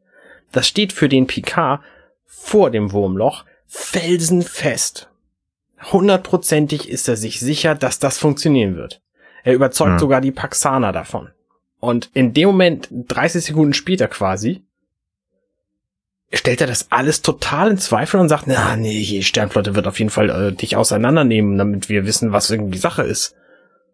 Ähm, das passt nicht. Das passt nicht. Entweder sie vertrauen ihm oder sie vertrauen ihm nicht. Ja, richtig. Richtig. Denke ich auch so ein bisschen, dass es, es war sehr kurz gedacht. Natürlich, da ist nicht viel Zeit, da ist irgendwie so ein komisches, grünes, glitzerndes Ding, das will dich platt machen und dann musst du dir schnell was einfallen lassen, ganz offensichtlich. Wobei die ja nur wirklich sehr entspannt sind, ne? Also die, die Paxaner, die wir als Zuschauer lernen sie erst später kennen, aber wir, wir ne, allesamt haben es ja schon gesehen, wir kennen sie ja schon. Die haben mich so ein bisschen erinnert an eine andere außerirdische Spezies aus einem, einem anderen Universum, und zwar an die ähm, Dalek. Die sind auch relativ langsam und haben nur einen Satz Exterminate. Und die auch. Wir machen euch platt, aber stehen da gemütlich rum. Und das dauert ja auch ewig, wenn die die Enterprise platt machen. Und dann sagt so, hättest du nicht vielleicht doch mal eine Sekunde länger darüber nachdenken sollen, was dieser Befehl bewirkt für Data, was das soll, wie du vielleicht, nachdem dein äh, Gehirn gelöscht worden ist, wie die, du darüber denkst und wie du nach einem zweiten Löschen nochmal darüber denken wirst. Weil er, mhm. das Gehirn wird ja nochmal gelöscht. Mhm. Dann hat Data nochmal diesen Befehl, vielleicht leicht modifiziert, aber eigentlich kann ich mir das nicht vorstellen, weil sie haben ja einfach nur die Spuren verwischt. Und sie setzen Data wieder da rein. Oh, das ist, finde ich, kurz gedacht. Also ich, ich, ich habe richtig Mitleid eigentlich durchgängig mit, mit, mit Data in dieser Folge. Ja. Weil der da sitzt und sagt, was soll ich denn machen? Was soll ich denn machen? Und richtig aufbrechen tut er natürlich erst, als die Paxaner aufhören, sondern er kann er natürlich auch was erklären, sagt, oh, jetzt auch scheißegal. Ah, ja, schwierig. Ja. Schwierig. Wo wir schon bei schwierigen Dingen sind. Schwierig sind auch die Leute hier in dieser Folge, die Verletzungen haben und selber so tun, als sei das nix. Da haben wir zum einen Worf natürlich, der mit seinem gebrochenen Arm irgendwie dann ganz, ganz mulmig zu Beverly geht und sagt, ähm, äh, weiß ja nicht, ein Krieger redet ja nicht über seinen Schmerz und so, aber mein Arm tut echt weh. Ähm, und dann haben wir hier Diana Troy, die ja am Anfang direkt mhm. nach den 30 Sekunden sagt, ich, oh nee, weiß nicht, ich habe jetzt irgendwie Kopfschmerzen, es oh, geht schon, bestimmt geht es weg, so und dann später irgendwie sagt, ja, ich weiß nicht, ich kann mich nicht fokussieren und dann nicht mal selber auf die Idee kommt, sich checken zu lassen von Beverly oder was weiß ich was so. Warum? Warum? Was sind die doof? Ja. Also, ich, ich fange mal mit Worf an. Worf, okay, klar, ne, der ist nachvollziehbar, aber Diana? Nee, nee, Moment, Moment. Ja, ja, ich Worf, nicht. Worf ist halt, also ein, grundsätzlich halt ein Stück Papiertüte, ja, das ist klar. Der macht mal raufhauen. Ja, ja, pass auf. Also was mich irritiert hat, was mich irritiert an dieser Szene, nicht, dass der sagt, ich stehe jetzt hier und ich habe was kaputt und nee, eigentlich will ich ja gar nicht. Das kann ich verstehen. Das, das wäre, da habe ich dir was ins Ohr gesetzt. Ja. ja. Ähm, das kann ich verstehen, dass er auch wieder gehen will. Er ist Krieger und hasse nicht gesehen. Aber er hat, er sagt dann, na, aber der Chef hat gesagt, ich soll alles melden. Warum willst du dann plötzlich wieder weggehen? Also, Quatsch nicht um heißen Brei rum, lieber Worf sagt das. Okay. Von mir aus. Diana, ich bin da voll bei dir. Anne, ich bin da voll bei dir, dass sie da halb zusammenbricht. Oh, mir geht das nicht so. Ich habe hier meinen mein Schwindel und oh und sonst was und hast du nicht gesehen. Und aber auch da verstehe ich Picard nicht. Ne? Ja, leg dich mal ins Bett. Hier. Ja, Worf, bringen Sie mal, deck sie mal zu. Bringen Sie mal ins Bett, zudecken und so. Ne, passt schon. Hä? Ich meine, Beverly ist auch in dieser Folge, wir haben wieder eine Folge, wo Beverly ziemlich wichtig ist, finde ich spannend. Ähm, und die Protagonisten, in diesen, also auch hier wieder wird sie einfach, sie ist eine der Hauptfiguren in dieser Folge und sie wird so, ach ja, nö, komm, lass mal stecken. Die kann eh nichts, also komm, leg dich lieber ins Bett. Besser ist es, bevor die noch Hand an dich legt. Ähm, nee, habe ich auch gedacht. Was hätte die ihn rausfiltern? Also gut, ich meine, man könnte jetzt sagen, ähm, die hätten eh nichts rausgefunden, weil die Paxaner so toll und advanced sind und haben auch das alles rausgefunden und äh, rausgelöscht von mir aus. Aber es hätte mehr wäre logischer gewesen. Ja, mhm. bin ich bei dir. Bin ich bei dir. Irgendwie scheinen die da irgendwie was äh, mit dem Arzt zu haben, was die nicht gut finden dann kommt diese Folge, äh, diese Szene, ich, ich, die haben eigentlich, also habe ich schon relativ viel zu gesagt, das ist halt diese Szene, wo ich gesagt habe, Data ist für mich so ein bisschen Spock, ähm, wo ihm auch ganz klar ist, was ihm passiert, nachdem er einfach ähm, den, den Chronometer des Schiffs manipuliert hat und auch den Befehl des Captains. Jetzt sagen Sie mir doch endlich, was los ist. Nee, kann ich nicht. Ich finde die ganz stark und ich, wie gesagt, mit diesem bisschen, ähm, dass Data einfach die Enterprise Crew vor sich stellt, er sagt, die sind mir wichtiger als mich und wenn ihr mich auseinandernehmen wollt, dann macht das doch. Also ich finde das eine ganz, ganz ähm, wichtige und auch starke Folge, äh, Folge, Szene. Mhm. Ich habe mhm. ein etwas größeres Problem damit und das ähm, ist ähm, die Übersetzung leider. Das ähm, im Englischen ist es, ähm, sagt Picard ja, du kommst vor Court Martial. Und im Deutschen heißt Kriegsgericht. Das ist nicht das gleiche. Also das wäre Militärgerichtsverfahren. Ähm, Kriegsgericht, wie der Name schon hat, hat was mit Krieg zu tun. Und meines Wissens ist da die Föderation nicht im großartigen Krieg. Aber das ist nur, naja, egal. Ja, finde ich aber auch, finde ich auch angemessen, das anzumerken, weil Kriegsgericht ist einfach deutlich böser, so. Und, es sind ähm, andere Regeln. Ist ein einfach genau. Da, da würde ich nicht viel drauf geben, ehrlich gesagt, weil das Nein. ist einfach das, was der Mund eher hergibt, wenn man es sagt, so. Also von genau. Also das ist ja okay. Ja, also da bin ich halt als ähm, Ex-Militär, wo ich sage, äh, nee, das passt so nicht. Und ähm, gerade auch aus der Zeit, es gibt halt andere ähm, mhm. Äh, mhm. Serien aus den 90ern, die das uns dann besser gezeigt haben, wie Jack oder NCS oder sonst was. Wurscht. Also da gebe ich auch nicht viel, das ist nur einmal angemerkt für die Hörer, ne? Es ist kein, macht doch keinen Sinn. Ja, ja. ja. Finde ich, finde ich gut. Was ich jetzt, ähm, ich muss noch mal eben so ein bisschen gucken. Ähm, ich glaube, dass es jetzt gleich ähm, noch einmal ganz kurz äh, Worf vorgestellt wird von dem Captain. Ja, pass auf, da habe ich was zu sagen. Ja, ja bitte.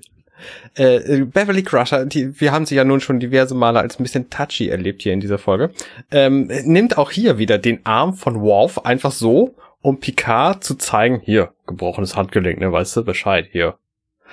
So, wo man auch einfach hätte sagen können, Worf übrigens hat ein gebrochenes Handgelenk. So, das hätte auch gereicht. Und die andere, das andere Faktum ist, sie hat ja, findet dann raus, dass das mit einem von ihren Scannern repariert worden ist. Aber offensichtlich ist es so schlecht repariert worden, dass Worf nach der Reparatur zu ihr hingeht und sagt, hey, guck mal, ich habe da immer noch Probleme mit. Was ist denn da los? Ja, guter Punkt. Tja, Diese Future Technology ist doch nicht, was sie mal war. Ja, oder Crusher ist einfach doch eine extrem schlechte Ärztin vielleicht hätte sie doch lieber Paläobotanikerin werden sollen. Pa Paleo, Paleobolen-Technikerin werden Im- soll. es ist ja, ist wo ja, man Leute antatscht. Ja, sehe ich genauso. es ist, es ist ja ganz spannend, wenn man so ein bisschen mal in irgendwelchen Facebook oder auch Twitter-Gruppen oder sonst wie so ein bisschen rumguckt, welchen Doktor aus dem Star Trek-Universum würdest du wählen? Also wer soll dich behandeln? Sofort Flops. Ja, Flox. Ähm, ist witzigerweise ist Flox, ein- der ist witzig, aber der ist auch nicht ganz weit oben. ja okay. Ganz weit oben Der ist Doktor natürlich der Voyager. Doktor. Ja, Natürlich ja. der Doktor. Dann, ja klar. Dann kommt tatsächlich Julian. Bashir. Und dann kommt Neelix. was? Fucking Begier? Nee, Alter. Begier- Geh kacken. Der ist, Sorry. Na, der ist in den ersten, Schneid ersten Staffeln raus. einfach nur doof. Aber er Ich ist, kann es, ey, nee, Begier kann Nee, ich ich echt nicht weg. leiden, nur. Also auch in den Nee. Tieren nicht. aber Ich er ist, er, ist, fach- er ist super. fachlich gut. Er ist Ja, gut. fachlich gut. Das Fachliche, Das- ja, das Fachliche. Ja, ja. Menschlich ist ein Arsch. ähm, da bin ich bei dir. Nein, Aber der ist in Ordnung, der ist eigentlich auch okay. Ich finde nur tatsächlich einfach, eigentlich finde ich, finde ich die wirklich alle okay. Ich finde nur einfach, ich finde, ich finde persönlich halt einfach irgendwie Vlogs und den Doktor kann ich gar nicht entscheiden. Immer wenn ich, wenn ich eine Folge jeweils gucke, denke ich, Alter, ja, genau, genau, genau. Also, die sind für mich auf jeden Fall eins. Und danach weiß ich nicht genau, vielleicht Pille und dann kommt der Rest. Also Ja. ich habe ja tatsächlich Pille noch nie eine gut. Folge mit ähm, eine eine Folge von der Enterprise-Serie gesehen, deswegen weiß ich überhaupt nicht, wer Flox eigentlich ist. Ähm, Das ist der Arzt. Ja, ja, das habe ich inzwischen rausgefunden. Also ich meine, Neelix steht zwar irgendwie an Platz 7 als beliebtester Arzt, aber trotzdem. Mhm. Helix ist Nein. Arzt? Quatsch. Du kennst Nilix, du, du kennst Nilix Kaffee noch nicht, dann willst du Ja, von dem ja, auch eben, nicht. genau. Nein, nein, nein, Ja. nein, nein. Ich kenne den schon, ja, genau, deswegen, deswegen habe ich auch gewundert. Also wenn, dann ist Cass ja noch eher Ärztin, Ja, die, ja, definitiv. die heiße Nein, Krankenschwester oder so, also naja. Hm, Das, was ich sagen Ja, wollte, also naja. Beverly ist halt irgendwie auch diese ganz knorke und ganz lustig, aber ähm, sie ist halt nicht unbedingt die beste Ärztin. Und das wird's einfach sein. Oder die Technik ist einfach doof. Ich weiß es nicht. Sie haben was zu zeigen. Aber ich meine, Leute, hattet ihr nicht früher auch in der Schule mal so eine Schulkameradin, die auch so ein bisschen touchy war? Also bei uns gab's das früher, ja. Also es wird ja immer, da- das ist ja gerade hier in der heutigen Zeit und so weiter, ne? Also ich, ich habe das auch andersrum erlebt, ja. Also ich war zum Beispiel nie so der Guy, der gerne so direkt Körperkontakt und so. Und es gab schon so ein paar Leute, die, also unter Männern bestimmt auch, ja, aber das, das hat mich ja nicht so betroffen. Aber dass du dann halt so merkst, okay, manche Leute sind das irgendwie gewöhnt, einen eher so anzufassen, so, ja. Und ich sag mal, für mich ist das ja einer der positiveren Aspekte von Corona, dass die Leute alle mal so ein bisschen Abstand halten, Mhm. ja. Also, naja, insofern, ich weiß nicht, Frage. da ist ein, Beverly ist einfach eine, die, äh, die das so macht, ne? Keine Ja. Ahnung, ich weiß nicht. Oder sie ist Mama und hält alle für ihre Kinder, ja. Vielleicht ist das auch so. Ja, nee, ich meine, es schafft, glaube ich, auch, es schafft normalerweise auch Vertrauen. Wenn du Leute berührst, dann äh, Ja, entwickelt sich genau, da quasi so eine Art, Ja. So eine Art äh, Stimmt. Vertrauens. So muss man es natürlich auch mal sehen. Abs- Beverly absolut. kennt natürlich Ja, ja. alle, ne? Also, ja. Es, es, es kommt darauf an, wie du es machst tatsächlich. Also das merke ich bei mir im Job. Ähm, du kannst ganz viel, indem du die Hand nimmst und vielleicht mal so auf den Unterarm den, die zweite Hand nimmst. Also nimmst die Hand des Patienten in die Hand und nimmst vom Unterarm. Ich müsste mir das tatsächlich nochmal genauer angucken, wie Data, da- äh, Data sage ich jetzt schon, äh, wie Beverly da rumfummelt. Und ähm, aber ja, gut. Ich würde ganz gerne wieder auf die Brücke gehen. Denn äh, mein Lieblingscaptain hat hier so einen Dixon Hill-Moment. Wir haben, wir haben am Anfang Dixon Hill gehabt und jetzt hat er noch einen. Denn irgendwie schafft er das jetzt auf mir schon fast magische Art und Weise zu erklären, also mir als Zuschauer, was passiert ist. Mhm. Ist er der doch denn jetzt ganz plötzlich der Meinung, nee, Data kann das ja, das kann alles so nicht stimmen. Das geht doch nicht. Das muss anders sein, das muss irgendwie eine andere Begründung haben. Das passt so alles nicht. Und vielleicht ist ja irgendwas passiert und man hat sich darauf geeinigt, so nach dem Motto. Also genau das, was hier passiert ist, holt zaubert er aus dem Hut. Ich habe nicht so ganz verstanden, warum. Weil das Einzige, was sie ja, glaube ich, als neue Information noch hat, die Jordi da herauszaubert, ist, dass die Aufnahmen von der Sonde von Data auch manipuliert worden sind, ja. weil das ein ganz anderer Planet ist. Ähm, ja, das ist auch wieder so ein Zeichen seiner Zeit, dass er einfach ein Bild von einem anderen Planeten nimmt, statt mal eben einen zu generieren. Ich meine, das ist Data. Der könnte auch ja, locker mal einen Planeten aus dem Hallo. zaubern. Ja, das ist eben einfach 90er Jahre Know-how, ja. ja. Ja, vor allen Dingen, das kann auch von einer Folge zur anderen variieren, ne? Keine General Adversarial Networks, das ist einfach so. Irgendwie einen Tick später geht er irgendwo hier in die Astrometrie und bastelt da was, ich weiß es nicht. Naja, wie dem auch sei, ähm, das ist jetzt endgültig zu viel und ähm, der Chef sagt, jetzt fliegen wir da nochmal wieder zurück und gucken uns das jetzt doch an. Da kann Data sagen, was er will. Die fliegen dahin und ähm, der ursprüngliche Klasse M-Planet, der zwischenzeitlich kein Klasse M-Planet ist, ist jetzt wieder Klasse M-Planet. Und ähm, noch viel schlimmer, irgend so ein komisches grünes Leuchten taucht da auf. Das Ding schickt auch eine Sonde. Und wie sollte es anders sein? Diese Sonde möchte ganz gerne Kontakt aufnehmen und wie immer gefühlt, wenn irgendjemand ähm, von außerhalb irgendjemand auf der Enterprise braucht, dessen Körper er übernehmen kann, ist Diana. Natürlich. Ich finde jedes Mal, natürlich. Also das ist, äh, eigentlich tut die mir, nein, sie tut mir nicht leid, aber so ein bisschen sollte sie mir leid tun. Das finde ich total traurig. Mir tut es total leid, dass ihre Rolle auf diese, diese Emanz, nee, Emanzi meine ich nicht, em, Emozi meine ich, Emotionen ähm, ähm, mhm. beschränkt ist. Also quasi alle emotionalen Dinge auf der Enterprise werden immer über sie geregelt und auch diese Kontaktgeschichten am liebsten über sie. Und ansonsten hat sie ja bis zur siebten Staffel quasi auch kaum Eigenleben.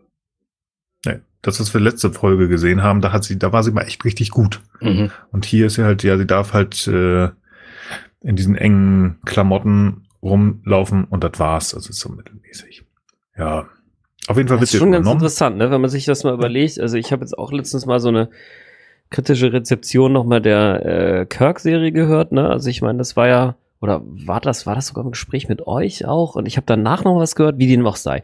Jedenfalls äh, gab es ja da auch den ersten schwarz-weißen Kiss sozusagen äh, in Star Trek im Fernsehen, aber trotzdem war ja letztlich Uhura auch nur ähm, Callcenter-Agentin. Ne? Ähm, mhm und bei Diana ist das jetzt so, sie darf halt Psychotherapeutin sein und, und, mhm. und so die Emotionen fürs ganze Schiff repräsentieren, ne? Weil alle anderen sind ja im Grunde emotional auch so ein bisschen belämmert, ne? Also mehr oder weniger. Mhm. Ähm, ist schon ganz interessant, ne, wie sich da so die, die Geschichte bis heute, also es ist ja auch krass, das so aus der heutigen Zeit zu sehen, ne, wo wir jetzt, jetzt quasi vielleicht zumindest mal so einen, so einen offenen Dialog, zumindest für manche irgendwie jetzt quasi am Laufen haben und aus der Warte heraus sehen diese Sachen natürlich auch alle irgendwie veraltet aus. Aber ich sag mal, wenn ich davon jetzt nochmal Abstand nehme, finde ich aber auch ähm, eigentlich kaum einen Charakter jetzt so richtig vielschichtig. Ja, also Picard, also und da muss man vielleicht sogar eher sagen Patrick Stewart als Schauspieler, als äh, Shakespeare-Kenner etc. Der sticht da so ein bisschen heraus. Ähm, und die meisten anderen entwickeln sich eigentlich erst über die Zeit hm. Also die, die, das, das ist sozusagen sicherlich teilweise auch der, der, der, ich sag mal so Gender und ähm, äh, auch Charakterentwicklungsgeschichte allgemein geschuldet, ne, dass Leute einfach vielleicht eher so ihren Stereotypen folgen. Ich meine, Worf hatten wir jetzt ja auch schon zigmal, ne, und, und Jordi hat jetzt auch keine so besondere Charaktertiefe, finde ich zumindest. Und ähm, ja, das wird einfach echt erst mehr mit der Zeit so. Und das, das, das, was daran cool ist, entsteht einfach sozusagen durch das Team. Ne? Das ist irgendwie, ich meine, vielleicht ist das auch so ein bisschen das, ich finde, ich weiß nicht, vielleicht muss man darüber irgendwo nochmal separat reden oder ihr habt da nochmal eine Meinung zu, aber entsteht vielleicht so eine Story auch nicht unbedingt nur durch, äh, ich sag mal, fünf Charakterköpfe, die alle aneinander betzen, sondern halt Leute, die vielleicht auch, sagen wir mal, alle mehr oder weniger ihre Mängel haben äh, und, und, und dann entsteht aus dem Team heraus irgendwie so ein, so ein cooles Event. Ich, ich weiß es nicht, ja. Also, ja. Das ist das, was du sagst, so geht's mir tatsächlich mit ähm, Raumschiff Enterprise die nächste, das nächste Jahrhundert so.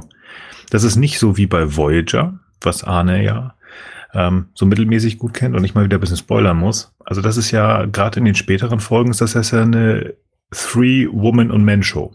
Was? Ein, ja, Spoiler und so. Zwei, zwei Frauen, ein Mann. Den, den Rest kannst du rausschneiden.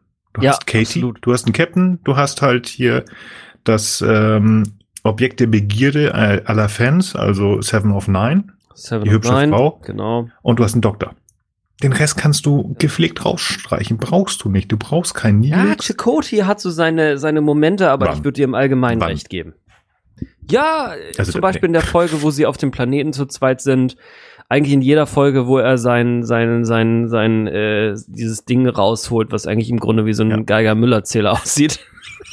Sein, das, wie das jetzt klingt, wenn er sein Ding rausholt. Ja, Ja, ja, dieses, okay. dieses, dieses Teil, ich womit weiß, er meditiert, ja, also. ja, diesen Stein. schon klar. Ja, Ja, ja. es ist so ein Gerät, was eigentlich, oder wie so ein, äh, wie so ein Taktgeber beim Klavierspielen, nur in digital, so sieht er eigentlich aus. ja womit naja. er sein, äh, sein, sein, sein komisches Tier da ruft. Ja, nein, Genau. okay, also ich, Ja, okay, Ich aber ich, das ich schon, gebe, die du, haben das gebe dir im Allgemeinen Art. recht. Also Und ist hier ist das Chakotay quasi die- der Diana aus der Voyager-Serie? Ein bisschen ja. Ja, Ja, also ist gar nicht nein. schlecht getroffen. Ist gar nicht schlecht getroffen. Ja. Das ist einfach doch schon ja. ein bisschen moderner. Also es ist wirklich spannend, wenn man das jetzt aus der Warte beobachtet, ist die Serie Voyager tatsächlich ein bisschen äh, äh, emanzipierter, also jetzt nicht nur aus weiblicher, sondern auch aus männlicher Sicht, ne? weil, weil Männer auch äh, spirituell und, und psychologisch sein dürfen, während Frauen, also Stichwort ähm, äh, äh, Kate Mulgrew, ähm, äh, äh, Ca- Catherine äh, Janeway äh, und und und ähm, ja heißt sie überhaupt Catherine auch äh, im Original? Kate heißt sie glaube ich sogar ne? Kate Mulgrew. Genau. Okay. ähm, und sie sagt das ja sogar auch in Interviews ne? Ich meine wir kommen jetzt sehr weit vom Thema ab gerade.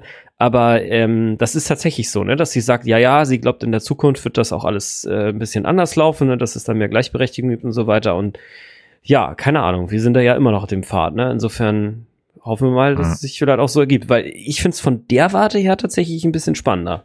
Aber ja, vielleicht hätte es dann noch einen Mann mehr noch geben können. Aber naja, was soll's. ja, wohl der Doktor reicht ja auch. Also Stimmt eigentlich, Sache. ja, der hat, der hat auf jeden Fall Eier für alle. Das passt. definitiv. Beste Wo er gar keine hat. Also. Moment, Moment, Moment, Moment. Da gibt es ja auch, ich weiß nicht mehr, welche Folge das war, wo er mit einem anderen MHN spricht, auf irgendeinem total Ja, fancy Ding. Da sagt er genau. von wegen so, hier, ich habe ja auch sexuelle Kontakte und so. Und das andere, dieses weiterentwickel MHN, das haben sie, das will ich aber auch haben. das meinte ich eigentlich auch gar nicht so wörtlich, sondern ich meine, dass der, Ja, der legt ja wirklich eine richtige Charakterentwicklung hin. Also es ist ja eigentlich ähnlich wie, äh, ja, vielleicht sollten wir auch langsam aufhören, weil das ist, ist dann vielleicht wirklich wie die Voyager-Folgen. Ich finde das einfach ganz spannend, dass wir ja einmal ähm, äh, mit, ähm, mit, mit, mit äh, Catherine Janeway schon einen Charakter haben, der schon eine gewisse Ausbildung hat, ne? also auch als Schauspieler, so ähnlich wie Picard eben in, in TNG. Und dann haben wir mit dem Doktor und mit ähm, äh, Seven of Nine zwei Charaktere, die sich ja enorm entwickeln. Also finde ich Mhm. zumindest. Ja, ja, ganz spannend. definitiv. Aber du hast recht, wir sollten das denn lassen, ähm, mit so einem kleinen Blick auch auf die Uhr, Ja. ähm, wenn wir denn mal auf die Voyager gehen. Ja, ich fand Seven of Nine zum Ich- Beispiel in den ersten anderthalb Staffeln von Voyager, die ich ja gesehen habe, äh, echt unscheinbar. Ja, glaube ich auch. Das ist die Kleine Ja. mit den komischen Ohren. Genau. Lasst, lasst uns wieder zu Beweise gehen. Ich glaube, Ja. die restliche Zeit ähm, kriegen Ja. wir relativ zügig rum, weil das ähm, zwar auch noch ein paar Minuten sind, aber die sind relativ schnell, glaube ich, nochmal durchgegangen. Mhm. Glaube ich. Wir, haben gerade gesagt, dass Diana übernommen worden ist. Sie geht in einer ähm, schon fast roboterartigen Art und Weise zu Data und ähm, erklärt ihm denn, dass das ja alles hier so nicht sein kann. Der Plan hat nicht funktioniert. Das ist total doof und äh, jetzt äh, werden wir die, die Enterprise zerstören. Also, wir wissen noch nicht so ganz, wer sie sind. Also, die Paxaner sind noch nicht vorgestellt. Ähm, aber Data sagt, ah, ich krieg das noch hin, ich krieg das noch hin, hier, unseren Plan, den wir da hatten. Also, der ist ja schon halb vorgestellt durch äh, durch, durch Captain Picard. Und ähm, ja, wir, wir, wir laufen definitiv jetzt in so einen Höhepunkt hin, kann man sagen, Data geht nochmal auf die Brücke und versucht da alles Androiden mögliche, äh, um das alles gut werden zu lassen. Aber Picard will das Rätsel jetzt gelöst haben. Und ähm, das äh, bringt dann jetzt tatsächlich äh, die Paxana in Dianas Form auf die Brücke und jetzt wird wirklich alles erklärt. Was ist passiert?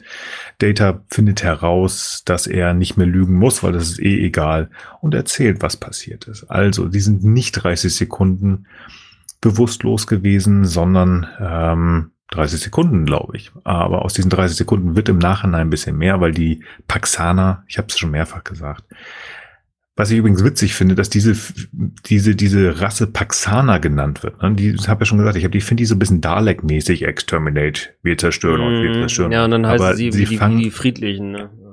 Genau, Pax, Latein, wenn ich mich nicht irre. Frieden. Finde ich ganz witzig. Ja, inzwischen heißt es ja, heißt es ja, glaube ich, ist es, glaube ich, das lateinische Wort für Schrank. Echt? Ja, Ach stimmt, ja, ja du hast recht. Ikea, glaube ich, eingeführt, ne? Oh, das, ja, das, oh, das hat, das hat bei mir gerade gedauert. Entschuldigung, da kam der Groschen im Rubel.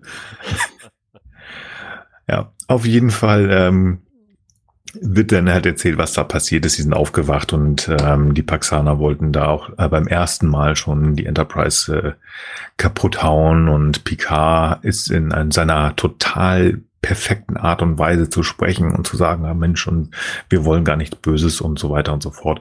Überredet er tatsächlich die, Dale, äh, die Paxaner von ihrem, wir müssen euch zerstören, das geht so nicht, wir wollen hier alleine bleiben, wir sind Isolationisten. Da ist es schon wieder, das hatten wir neulich schon mal.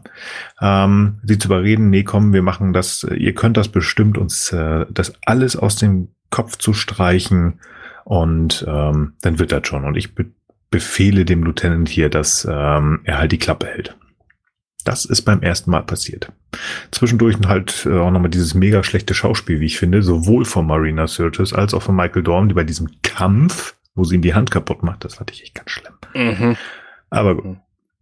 ja, schön. Also das, was Picard sich wirklich aus dem Hut gezaubert hat, plötzlich wird hier bestätigt. Ähm, ja, und die Paxaner sind halt wenig begeistert, dass das nicht funktioniert hat. Aber Picard ist ja nun wirklich ähm, nicht nur, wie wir schon gesagt haben, ähm, wir sind, äh, wie hieß das? Äh, er ist nicht nur Captain und Archäologe und Botaniker, wie wir es wissen, sondern er ist auch ein extrem guter Redner, Redner und überredet sie nochmal, indem er ihn jetzt verkauft, pass mal auf, dass hier ähm, das war nur ein Probellauf. Jetzt wissen wir, wo die Fehler sind, die merzen wir auf und dann wird das richtig gut. Mhm. Und die Paxaner lassen sich da wieder innerhalb von Sekunden überreden. Finde ich geil, die Typen. Echt. Aber es funktioniert also, ja auch. Er überredet ja quasi auch sich selber in seiner späteren äh, gedächtnislosen Version. Das stimmt. Ja. Also, wie gesagt, das ist ganz witzig, ähm, dass die Paxaner, die eigentlich alles zerstören wollen, relativ schnell da drauf gehen. Aber gut, genauso wird's dann auch gemacht. Wir ähm, haben alle Fehler gefunden und Data wird wieder vor dieses Dilemma gestellt. Also natürlich werden die Fehler und es werden keine rote Moos ähm, Experimente gemacht und wahrscheinlich wird äh, Data diesmal nicht alleine die Uhr aus, äh, umstellen, sondern mit Jordi zusammen, damit das auch definitiv nicht auffällt. Ähm, aber ähm, ja, ich finde es auch immer fragwürdig, ihm diesen noch immer, ich finde diesen Befehl zu lügen finde ich irgendwie krass. Also jetzt von Data mal weg so allgemein. Also da gibt es bestimmt auch andere Fälle im Film und auch in der Realität, wo es Befehle gibt zu lügen. Ich finde das krass, also weil das ja mit den Menschen oder auch in diesem Fall mit Data was macht. Also nichts Positives. Also zum gut Data würde fast noch gehen, weil er das ähm, emotionslos sieht, weil er keine hat. Aber mit denen haben wir jetzt ja über irgendwie 40 Minuten oder was gesehen. Das macht ja was mit ihm, äh, ähm, macht ja mit ihm etwas, also mit seinen zwischenmenschlichen, zwischenandroidischen Gefühlen und mit dem, wie, die, wie er mit den Leuten umgeht. Und das finde ich halt schwierig an diesem Befehl. Mm, ja, sehe ich auch so. Ich finde einfach, es hätte ja auch so, so einfache andere Lösungen gegeben. Also erstens kann ich mir gar nicht mhm. vorstellen, dass, dass Data nicht in der Lage ist, irgendwie auch äh, Gedächtnis zu löschen, entweder selber oder vielleicht assistiert durch äh, Jordi, dann hätte er einfach wirklich keine Erkenntnis von den Events gehabt und wäre genauso äh, unkenntlich, äh, also Mhm. hätte genauso wenig Kenntnis über die Situation gehabt wie alle anderen. Also das Mhm. ist so eine Sache, die ich mich, die ich mich Ja, frage. ja. Nummer eins. Ich glaube, das ist sogar noch viel einfacher als bei Menschen, ehrlich gesagt. Wahrscheinlich, ja. Das nehme ich nämlich auch an. Und Nummer zwei ist, wenn, wenn denn Picard äh, doch als integrer Typ, also wenn erstmal, die, die Paxaner müssen ja auch glauben, dass Data tatsächlich so drauf ist. Also sie haben ja erstmal keinen Einfluss auf ihn. Das heißt, eigentlich können sie ihn weniger durchleuchten als jetzt die biologischen Lebewesen. Woher wissen sie denn, dass sie ihm vertrauen können? Das ist so, weil wir, weil wir aus der Vergangenheit heraus betrachtet auch irgendwie Men also Maschinen irgendwie vertrauen im Sinne von, wenn wir denen was konkret befehlen, dann werden die dem auch nicht zuwiderhandeln, ne? wenn das dann ausreichend gut äh, operationalisierbar, beschreibbar, definierbar ist. So, äh, warum sollen die das glauben? Ne? Könnte ja auch sein, dass der Data dann danach den Leuten alles einfach sieben heißt dann da äh, äh, präsentiert und sagt, hier, jetzt kommen wir mit 100 Schiffen zurück.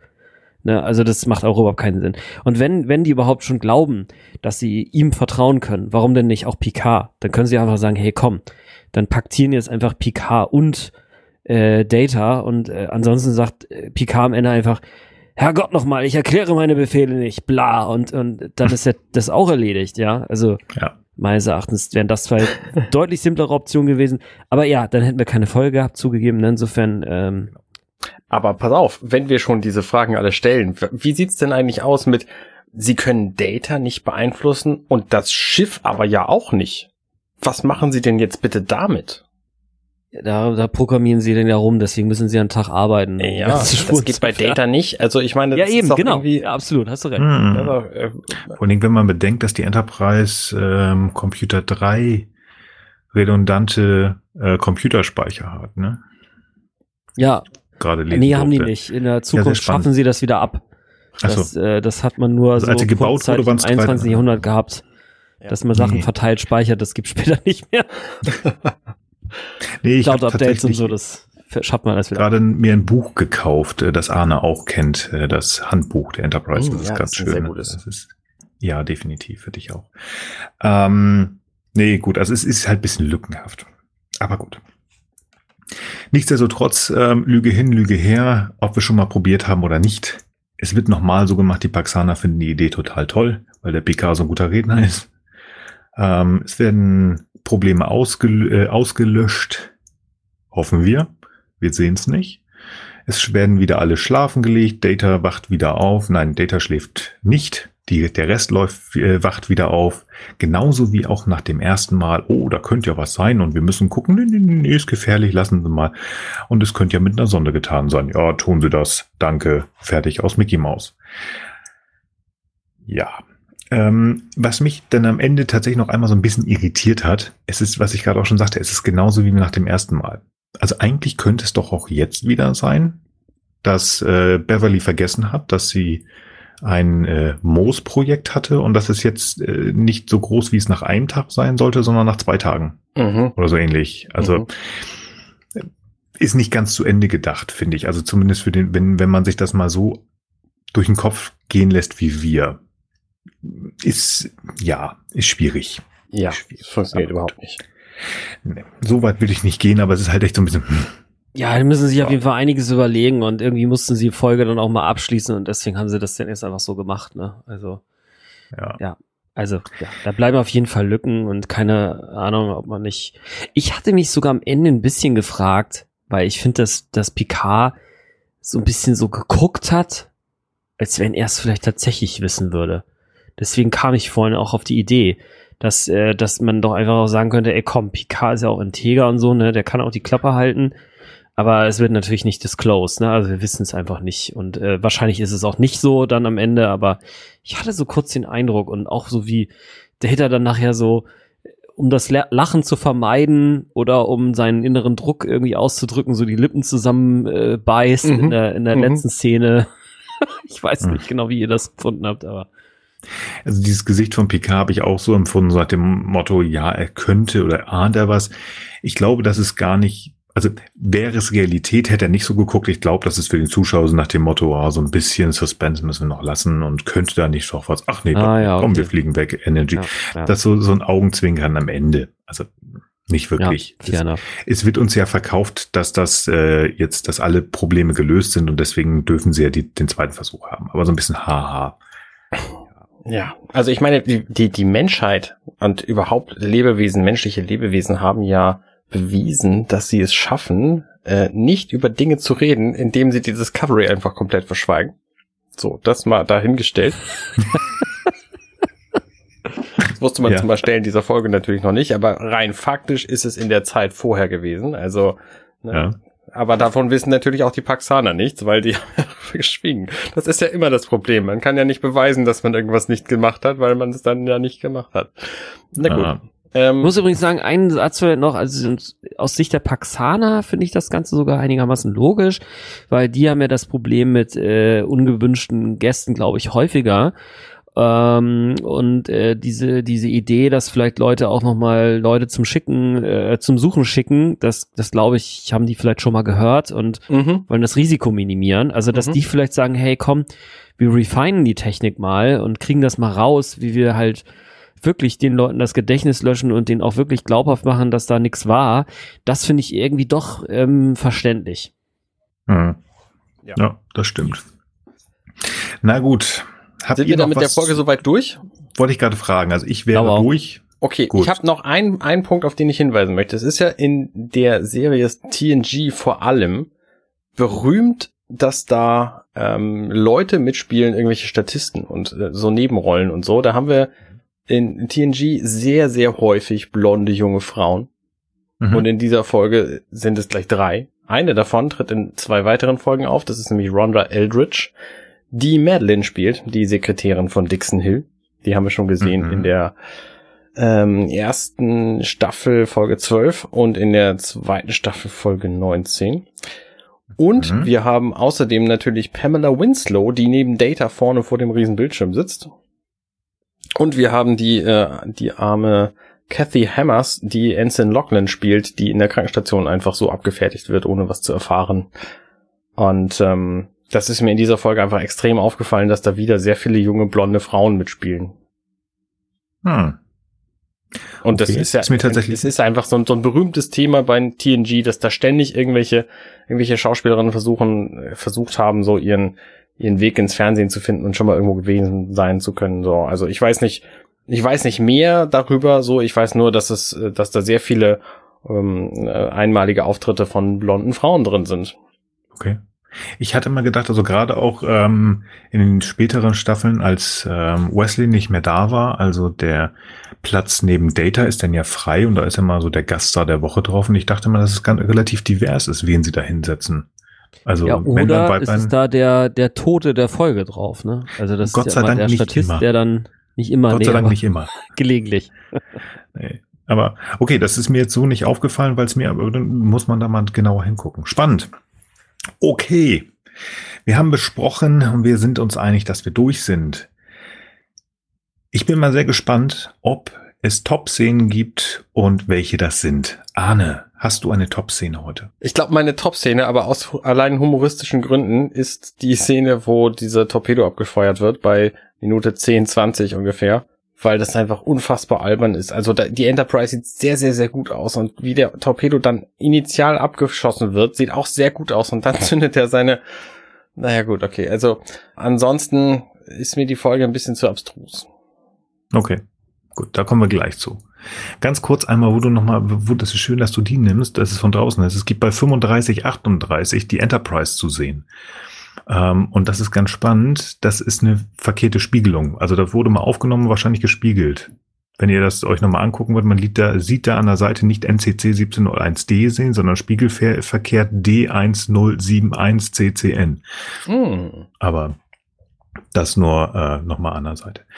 Frank, du hast bestimmt auch eine Top-Szene, oder nicht? Ich fand tatsächlich die Szene cool, wo Data standhaft bleibt gegen die, die Drohung von Picard, seiner Moral, muss man ja sagen. ne? Und da finde ich auch immer das, das Thema mit äh, Data hat keine Emotionen und was sind Emotionen überhaupt? Und ähm, oder Moral etc. Ne? Und wie funktioniert das eigentlich zusammen oder getrennt und so weiter. Auch ganz spannend, äh, aber jetzt nicht zu diskutieren. Aber ich finde es einfach cool, wie er sein, sein, sein, äh, wie er einfach, wie er, wie er da dabei bleibt. So, er sagt einfach so, nee, ähm, ich, äh, ich, ich kann dazu jetzt nichts sagen, ne? Und, und ich weiß, dass wir hier äh, uns ins, ins Gefahr, äh, uns in Gefahr bringen, wenn wir jetzt hier diesem System uns nochmal nähern oder das weiter untersuchen, etc.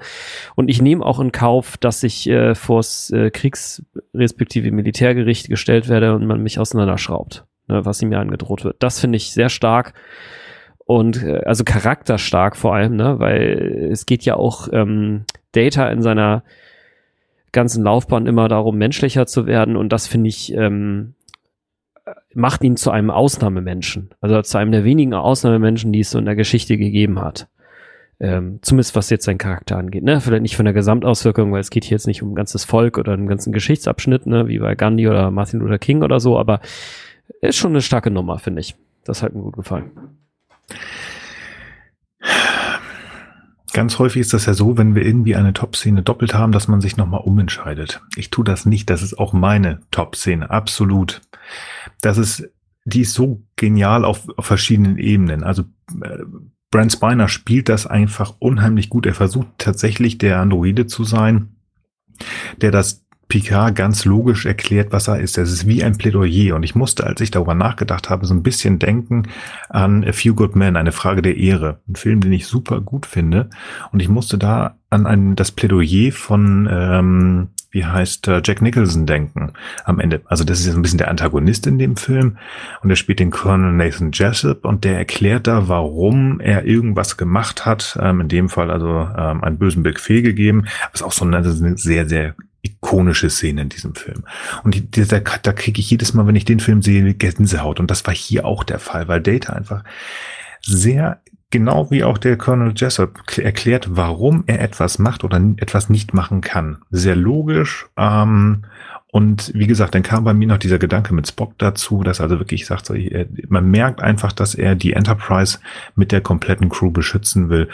Bombenszene. Also super klasse, ähm, super umgesetzt, schön gemacht, schön gespielt. Ja, da kann ich nichts zu sagen. Guti, wir waren ein bisschen negativ, hatte ich das Gefühl. Also wird es wahrscheinlich auch negative Szenen, Flop-Szenen geben. Arne, hau mal raus. Ja, nö, alles gut. Nein, pass auf. Es gibt so viele Szenen, die ich, ich habe es ja in der Besprechung im Grunde auch schon gesagt, die, die ich sehr eigenartig finde. Das fängt an ähm, bei der Szene zum Beispiel, wo, nee, es fängt da nicht an. Also ein, ein Beispiel ist die Szene, wo Beverly ihre Assistentin Alyssa irgendwie angeht wegen dieser Dinger. Dann haben wir die Szene, wo Picard mit seinen Offizieren, aber nicht Riker, über den bis dahin völlig unbescholtenen Data redet. Ähm, dann haben wir die Szene mit, mit Worf auf der Krankenstation, mit Diana, die nicht, die, die nicht äh, sich irgendwie ihrer Krankheit äh, hingibt. Die Szene mit Jordi und Data und der, der Untersuchung und ähm, Jordi weiß nicht so richtig, was los ist und Dayton, ja, also ich weiß nicht. Es sind einfach so viele Szenen drin, die ich echt nicht gut finde. Und trotzdem, kommen wir im Fazit vielleicht noch zu, ähm, ne, mag ich diese Folge einfach trotzdem angucken. Aber äh, mich jetzt für eine Fazit, zu entscheiden, ich glaube, ja. ich glaube, pass auf, ich glaube, meine, meine Flop-Szene ist einfach das, äh, die Auflösung von Picard, weil die so aus dem Nichts kommt. So, das hm, war jetzt eine okay. sehr kurze Herleitung, aber wir hatten da ja eben auch schon drüber gesprochen. Also, ähm, im Grunde hat er nicht genügend Informationen dazu. Und dann, dann ist er plötzlich wieder so wahnsinnig genial und schlägt dann den Paxanern vor, dass sie ja äh, möglicherweise doch die Möglichkeit hätten, Gedächtnis auszulöschen, so wo sie das einfach immer dauernd machen. So, und äh, er kommt aber dann darauf, dass das ja eine tolle Idee wäre, wenn das mit seiner Crew passiert. Nee, also, nee, die finde ich tatsächlich einfach auch nicht gut. Ja, ja, das kann ich verstehen. Frank, deine Flop-Szene. Ja, also bei mir ist heute eine Paradoxie. Meine äh, Flop-Szene ist auch gleichzeitig meine Top-Szene, weil so gut wie ich äh, Brent Spiner als Data finde, halt Picard äh, in dieser Szene einfach schwach, dass er, wie mhm. gesagt, so wenig Vertrauen in seinen zweiten Offizier hat das äh, ermöglicht natürlich auch erst diese äh, standhafte Haltung von Data. Deswegen ist es eine Paradoxie, aber ich finde es wirklich schwach, gerade wo wir ja gesehen haben, wie viel äh, Picard an Data liegt äh, in der Folge äh, ähm, äh, wie hieß sie noch, äh, was ist Data wert oder ähm, Measure of a Man. Dem gehört Data. Wem gehört Data, genau. So, und, ähm, und auch äh, den, den Wert, den Data als Crewmitglied und als Person, nicht nur als Maschine eigentlich haben sollte. Und da gerade dann jetzt ihn darauf dann auch noch äh, da dann noch zu erwähnen, hier, wir, die Sternenflotte wird dich bis aufs Mark auseinandernehmen oder was er da genau sagt äh, im Deutschen. Das finde ich echt überhaupt nicht okay, weil, also ich kann über logische Fehler an dieser Stelle einfach echt hinwegsehen, weil für mich geht's hier echt mehr um Charakter und äh, Vertrauensfrage. Und das finde ich an der Stelle echt einfach mies. Also, Mhm. ja, keine Ahnung. Also, wie gesagt, wird auch schon wieder besser und es gibt ja dann auch viele weitere Folgen noch, in denen die Beziehung insgesamt besser ist, aber hier, sagen wir mal, für mich so schon so ein kleiner lokaler Tiefpunkt. Ja, auch verständlich. Meine Flop-Szene ist etwas, ähm, wo wir gar nicht so drüber gesprochen haben, nur so ein bisschen, aber ich glaube, es kommt auch raus. Ich mag die Paxaner nicht. Ich mag sie nicht. Sie sind für mich zu eindimensional. Ich habe sie Dalek genannt. Exterminate, wir müssen euch zerstören, wir müssen euch zerstören. Oh, es ist- hat mich genervt, was auch so ein bisschen daran geschuldet ist, dass ich Marina Sirtis nicht unbedingt als eine der besten Schauspielerinnen zu der Zeit betiteln möchte. Ich fand sie tatsächlich äh, mit einer ihrer besten äh, Darstellungen war in Nepente, Nepente und in der siebten Staffel. Ähm, es passt mir nicht. Die sind doof, langweilig. Ähm, das ist so ein, so ein, so ein TOS, also Star Trek Classic, erste Staffel, Bösewicht, der da auftaucht. Nee. Uff. Also irgendwie, keine Ahnung, die wollen alle zerstören und dann, ach nee, wir lassen uns überreden, offen spielen wir noch mal, ist schon okay. Jo, jo, jo. Nee, also die, das nicht. Die, und deswegen sind die Szenen allesamt, wo die auftauchen oder wo die halt Diana übernommen haben, sind meine Flop-Szenen. Jetzt bin ich wirklich sehr gespannt, denn am Ende ist ja immer das Fazit. Und ich habe schon gesagt, es klang ja alles ein bisschen negativ. Und ich bin sehr gespannt, ob meine Hoffnung, die ich immer habe, ob wir mit was Positivem enden können. Arne, hau mal dein Fazit raus. Ich finde ja diese Folge, also sie ist ja sehr kurz. Ne? Ich meine, die besteht ja im Grunde nur aus zwei Szenen. Wir haben diese Szene am Anfang, wo Picard Dixon Hill ist und dann äh, kommt Mhm. Geinen da rein so. Und dann haben wir die Szene auf der Brücke, wo sie dann dieses Wurmloch finden und dann sind 30 Sekunden vorbei und am Ende der Folge sind sie dann ja quasi da Mhm. vorbeigeflogen. So, Also das ist ja die gesamte Folge eigentlich. Genau. Ja, fand ich gut. Nein, pass auf.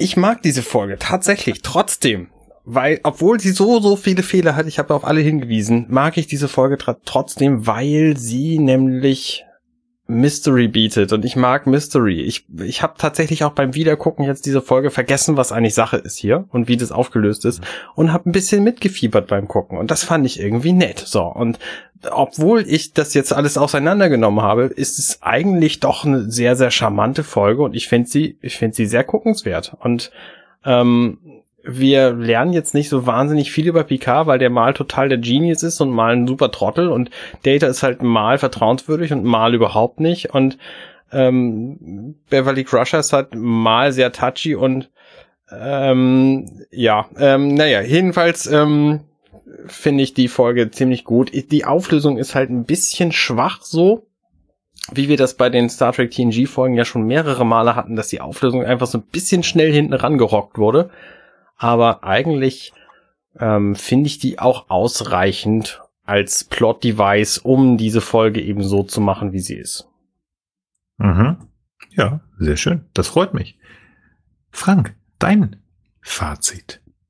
Ja, ich fand die Folge auch gut. Also ich meine, ich habe mich da vielleicht auch viel beschwert und so, aber ich fand einfach, ich kann da, ich kann da, nur- kann da nur ähm, mit Arne mitgehen. Ich fand einfach das spannend. Ich habe das gerne geguckt und hatte das halt auch nicht mehr so genau im Kopf, obwohl ich die Folge gefühlt, also nicht nur gefühlt, ich muss die drei oder vier Mal gesehen haben. Und mir kam sie dann am Ende auch wieder, wieder bekannt vor oder irgendwann schon in der Mitte. Aber ich finde schon, dass die, also die die Spannung wird aufgebaut und dieses Insistieren von Data nichts zu sagen und diese zwar vielleicht äh, auch von mir als bösartig oder als als nicht gut empfundene äh, gut empfundenes Konter von der Crew und Picard baut ja auch diese Spannung halt auf.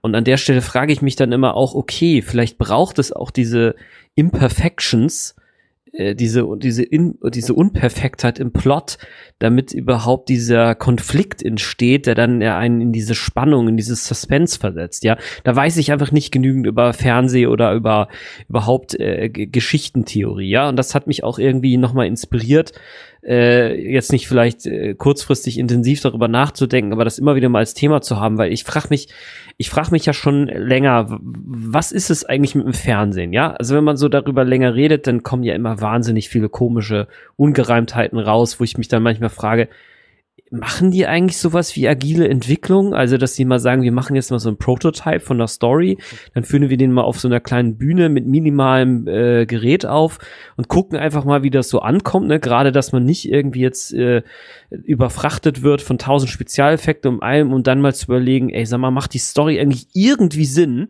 Ja, sowas, was ich mir jetzt bei Picard vor allem auch gewünscht hätte, also bei den, bei den, bei den neuen Folgen. Und ähm, dass das früher vielleicht noch nicht so ein Ding war, okay, das, das ist vielleicht einfach auch so. Ähm, auf der anderen Seite ist jetzt ja auch alles mega teuer. Also ich frage mich dann manchmal, funktioniert, funktionieren Stories einfach genau deswegen, weil da einfach so komische Sachen drin sind und die wirken dann, wenn man sozusagen nicht drüber nachdenkt und man da sozusagen nur so rüberfliegt, weil meistens guckst du ja Fernsehen doch eher, ich sag mal so, nur 70 Prozent bewusst und eher weniger vielleicht noch, ne? Und dann funktioniert das schon irgendwie alles? Also ist das sozusagen eher Planung oder ist das einfach das Ergebnis der, der Arbeit, die, die da so rauskommt, ne? Oder sind das, ich sag mal in Anführungsstrichen, arrogante Künstler, die sich nicht mehr in ihre Skripte reden lassen wollen oder weiß der Geil, ja? Also das, äh, das war so die Frage, die für mich, oder die, ist, die jetzt über mehrere Folgen, die wir jetzt besprochen haben, entstanden sind, weil ich halt echt dieses komische Gefühl habe, Folgen gut zu finden, obwohl da echt viel Mist drin ist. Und ich mich manchmal frage, wären die noch viel geiler, wenn man die jetzt sozusagen mal ein bisschen auf Herz und Nieren durchtesten würde? Oder sind sie danach irgendwie allglatt und irgendwie kacke? Ja, also, mhm, mh. sorry, dass das jetzt so ein bisschen. Gute Frage. Ja. Mhm. Das, das äh, ist so ungefähr mein, also mein, mein Fazit jetzt kurz zu dieser Folge ist einfach, ich fand sie halt saugeil, ähm, trotz der ganzen Nachteile. Das, ja. Also jetzt keine Top 10 Folge oder so, aber auf jeden Fall eine sehr sehenswerte Folge die ich bestimmt mir auch noch mal irgendwann in fünf bis sieben Jahren mit Genuss anschaue. Hm. Ich mag, Nils. Ja, ja, ich überlege schon, ich atme tief. Ich mag nicht, wie man mit Data umgeht hier. Ich mag das nicht. Ich mag die Paxaner überhaupt nicht.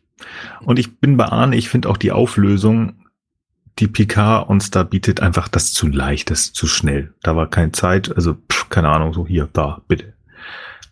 Also, nee. Aber ich mag diese Folge. Obwohl da, ihr habt schon so viel gesagt, da ist so viel, wo man sagt so, oh nie. Und das muss man vielleicht auch mal sagen. Aber was ich so cool finde an dieser Folge, dass da ganz viel drin ist und vielleicht auch so ein bisschen was dahinter steckt. Ich weiß nicht, ob ich das als Kind mitbekommen habe. Aber für mich ist halt diese schon leicht Spock-artige Anwandlung von Data da, der einfach sagt, das Wohl von vielen wiegt schwerer als das Wohl von mir.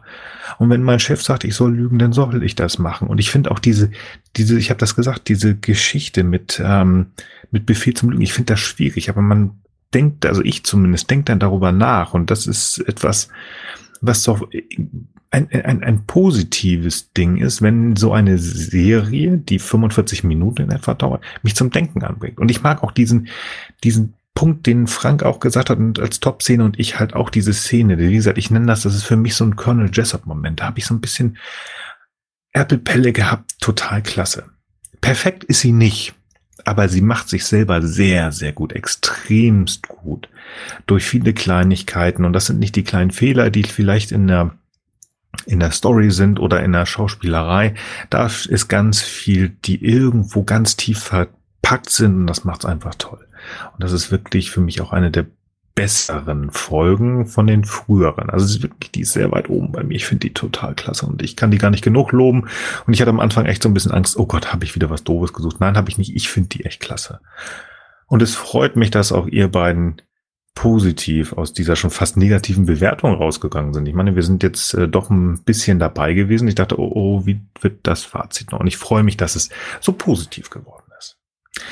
Positive Bewertungen ähm, würden wir auch gerne haben. Wenn ihr möchtet, dann bewertet uns doch gerne bei Apple Podcasts oder schreibt uns auf unserer Website ghu.compendium.net.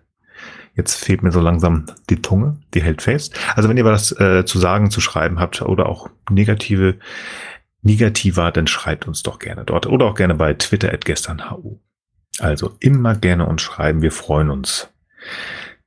Der Ausblick in zwei Wochen. Ein Novum für uns. Ja. Ja, und das ist total spannend. Das freut mich total.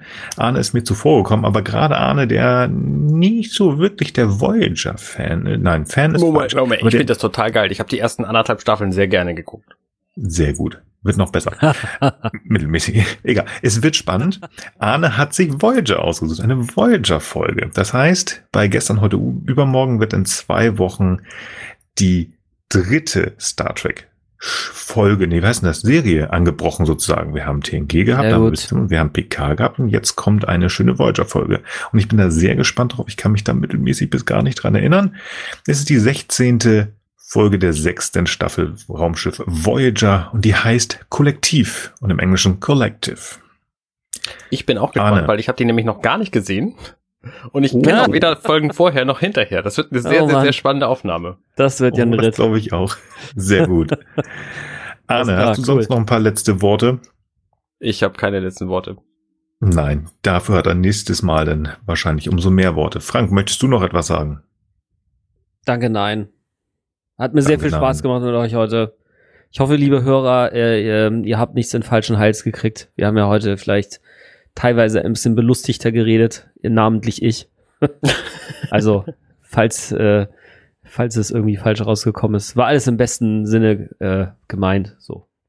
Ich glaube, ich mache einfach mal einen Spoiler in die Shownotes, damit ihr wisst, dass wir das alles nur gut meinen.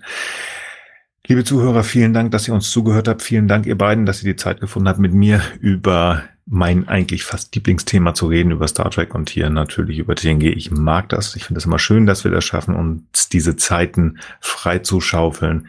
Es hat mir sehr viel Spaß gemacht.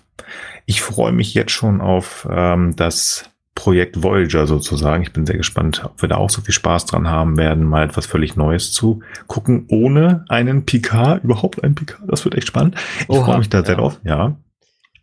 Aber wir werden das schon hinkriegen und das wird bestimmt gut. Nochmal, vielen lieben Dank, dass ihr zugehört habt. Ich bedanke mich. Ich wünsche euch allen alles Gute und wünsche einen guten Morgen, guten Tag, guten Abend und gute Nacht. Bye bye. Tschüss. Hey, wir sind Nils, Arne und Frank und das war gestern, heute, übermorgen. Wenn euch dieser Podcast gefällt, dann unterstützt uns doch ein wenig. Mehr Infos dazu findet ihr auf ghu.compendion.net.